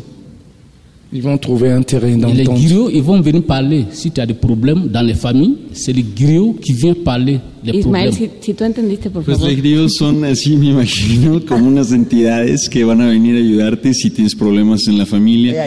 Este, si te has divorciado, van a venir y pues este, tú te vas a divorciar. Je voulais demander, Kassimadi, il était ici? Eh, pas ici, mais oui, de- uh, A ver, a cuéntanos. Est-ce qu'à Mexico, on a parlé avec, avec lui euh, dans, le, dans ce programme à Mexico Mais lui, c'est... No, no está aquí. Él, él, que él está muy emocionado con, con Ah, no, nos recuerda mucho. Si está aquí, aquí. Relacionamos directamente el trabajo que ustedes tienen en Debademba con el trabajo que, que se tiene desde, Sí. desde esta familia. Eh, nos tenemos que despedir, pero la gente está emocionadísima. Eh, aunque no entendieron todos los fragmentos de la conversación, la sensibilidad que nos produce el lenguaje es maravillosa. ¿Dónde los vemos al rato? ¿Dónde se presentan para estar con ustedes? Où est-ce qu'on va? Nous voir euh, plus tard pour pouvoir euh, voir votre spectacle? Ah, ce soir, et ce soir, on va vous faire danser, puisqu'on est, on est venu uniquement pour ça. Hoy en la noche los vamos a hacer bailar y pues dicen que vinieron vinieron para exclusivamente para eso. Pas prêts. qu'ils savent- Abdoulaye, c'est à mon tour de parler. Toi, tu parles tout, le griot parle trop. S'ils sont pas prêts, qu'ils s'apprêtent parce que ça va bouger ce soir. Que si no están listos, pues se pongan listos porque se va a mover muchísimo esta, Nos esta noche. aplicaron el pónganse vivos, básicamente. Est-ce qu'on peut écouter quelque chose qu'on va écouter euh, plus tard, ce soir Ce soir Ouais, qu'est-ce qu'on va Qui écouter bouge Non, on voulait garder les, les Ouais, les surprises. surprises. Ça, c'est très fort, ça. Pues que Ya, tienen, no, dicen que no, quieren que guardar las que- sorpresas para esta noche. Van a guardar la sorpresa. Nos, nos escuchamos en la noche, nos vemos a través de Periscope. Despedimos esta conversación agradeciéndoles muchísimo por habernos eh, otorgado su tiempo y un poco de su voz. Podemos, si les parece bien, despedirnos con una última. On va écouter Dianamo. Vamos a escuchar Dianamo Eso. de este disco de, de Bademba. Merci beaucoup. Muchísimas gracias a los integrantes de Demademba y a Ismael Cabello.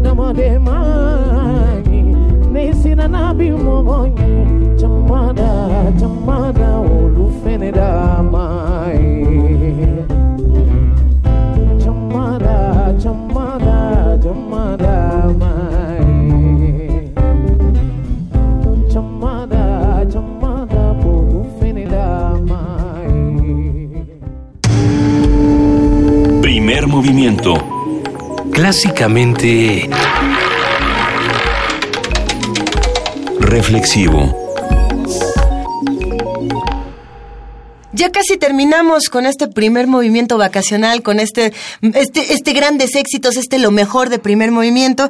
Y bueno, no podemos hacerlo sin compartirles lo que se está haciendo desde la universidad. Tuvimos una conversación deliciosa hace algunas semanas con nuestros amigos de la REPSA, la Reserva Ecológica del Pedregal de San Ángel, y queremos compartirles una nota sobre lo que se está haciendo en este espacio. Esta Reserva Ecológica del Pedregal de San Ángel cuenta con al menos 350 especies de flora, 37 especies de mamíferos 106 especies de aves. Nuestra compañera Cindy Pérez Ramírez tiene la información a detalle. La Reserva Ecológica del Pedregal de San Ángel, REPSA, es una reserva urbana natural que abarca la tercera parte del campus de Ciudad Universitaria y que resguarda 237 hectáreas del ecosistema conocido como el matorral de Palo Loco. Este ecosistema debe sus características a la lava del volcán Chitle, que hizo erupción hace 1670 años y que pertenece a la zona del Pedregal, ubicada al sur de la Ciudad de México. En entrevista para Radio UNAM, el secretario ejecutivo de la Reserva, Luis Zambrano, nos explicó la biodiversidad que guarda este espacio. El ecosistema que guarda es de pedregal, es como si fuera desértico. La planta más importante eh, se llama palo loco porque florece en épocas de secas, secas, como en febrero o marzo. Ese es el típico paisaje, podríamos decirle, de la reserva. Es, son plantas chaparronas, como bajitas, pero carnosas, es, eh, como algunos cactus, lo que le llamamos las equeverias, que son estas como rosas, pero carnosas. Y tienen dentro del ecosistema, pues, animales muy interesantes, como el cacomistle, como el tlacuache. El biólogo universitario resaltó que pocos lugares en el mundo tienen la oportunidad de estudiar el nacimiento de un ecosistema.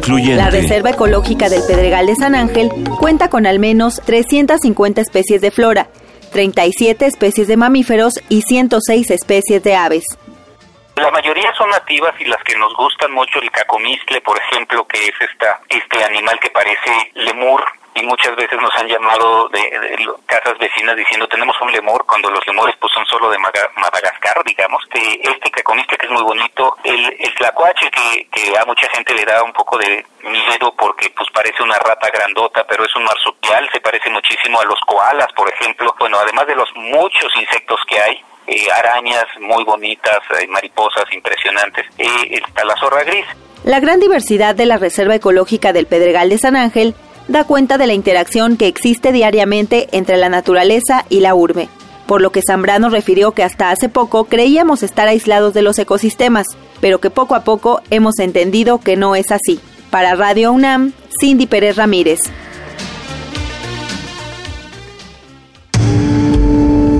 Primer movimiento. Clásicamente... Universitario.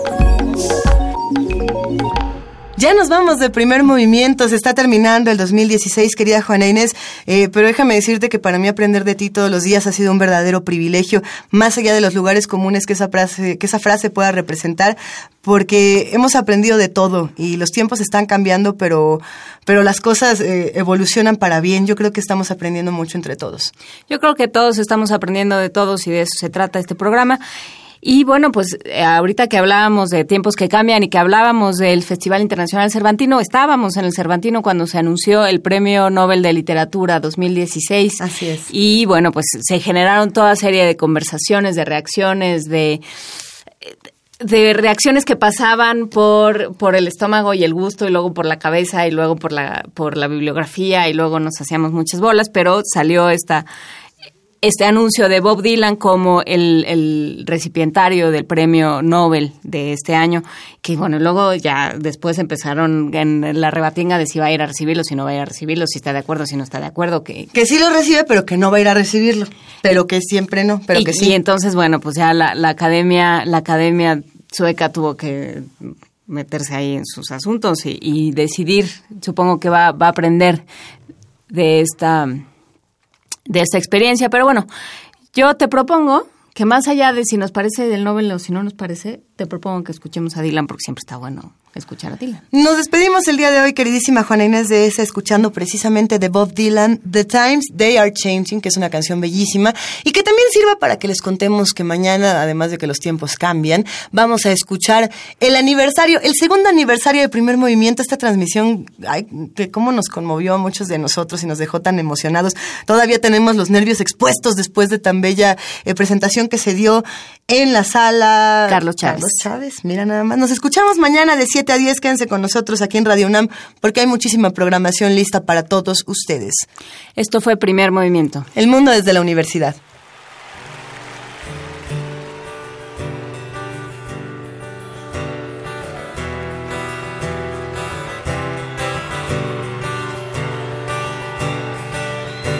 Come gather round people wherever you roam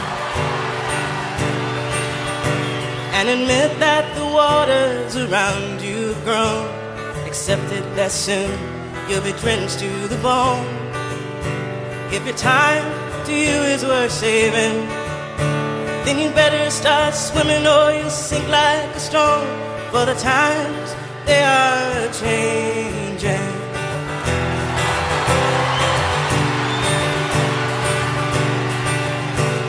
Come writers and critics who prophesize with your pen. And keep your eyes wide, the chance won't come again. And don't speak too soon, for the wheel's still in span. And there's no telling who that it's naming. And the loser now will be later to win. For the times they are changing.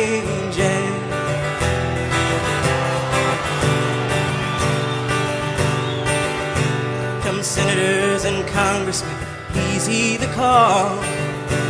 Don't stand in the doorways, don't block up the hall. For he that gets hurt will be he who has stalled. There's a battle outside and it's raging. It'll soon shake your windows and rattle your walls. For the times they are changing. Come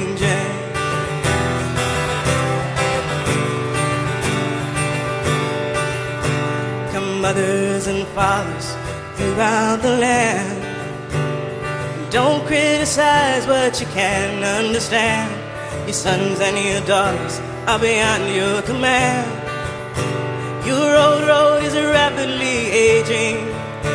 Please get out on the new one if you can lend your hand. For the times they are changing.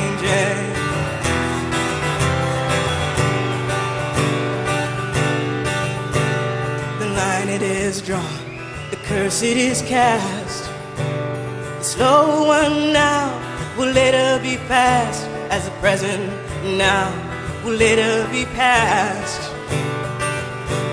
Your old road is rapidly fading, and the first one now will later be last. For the times they are changing.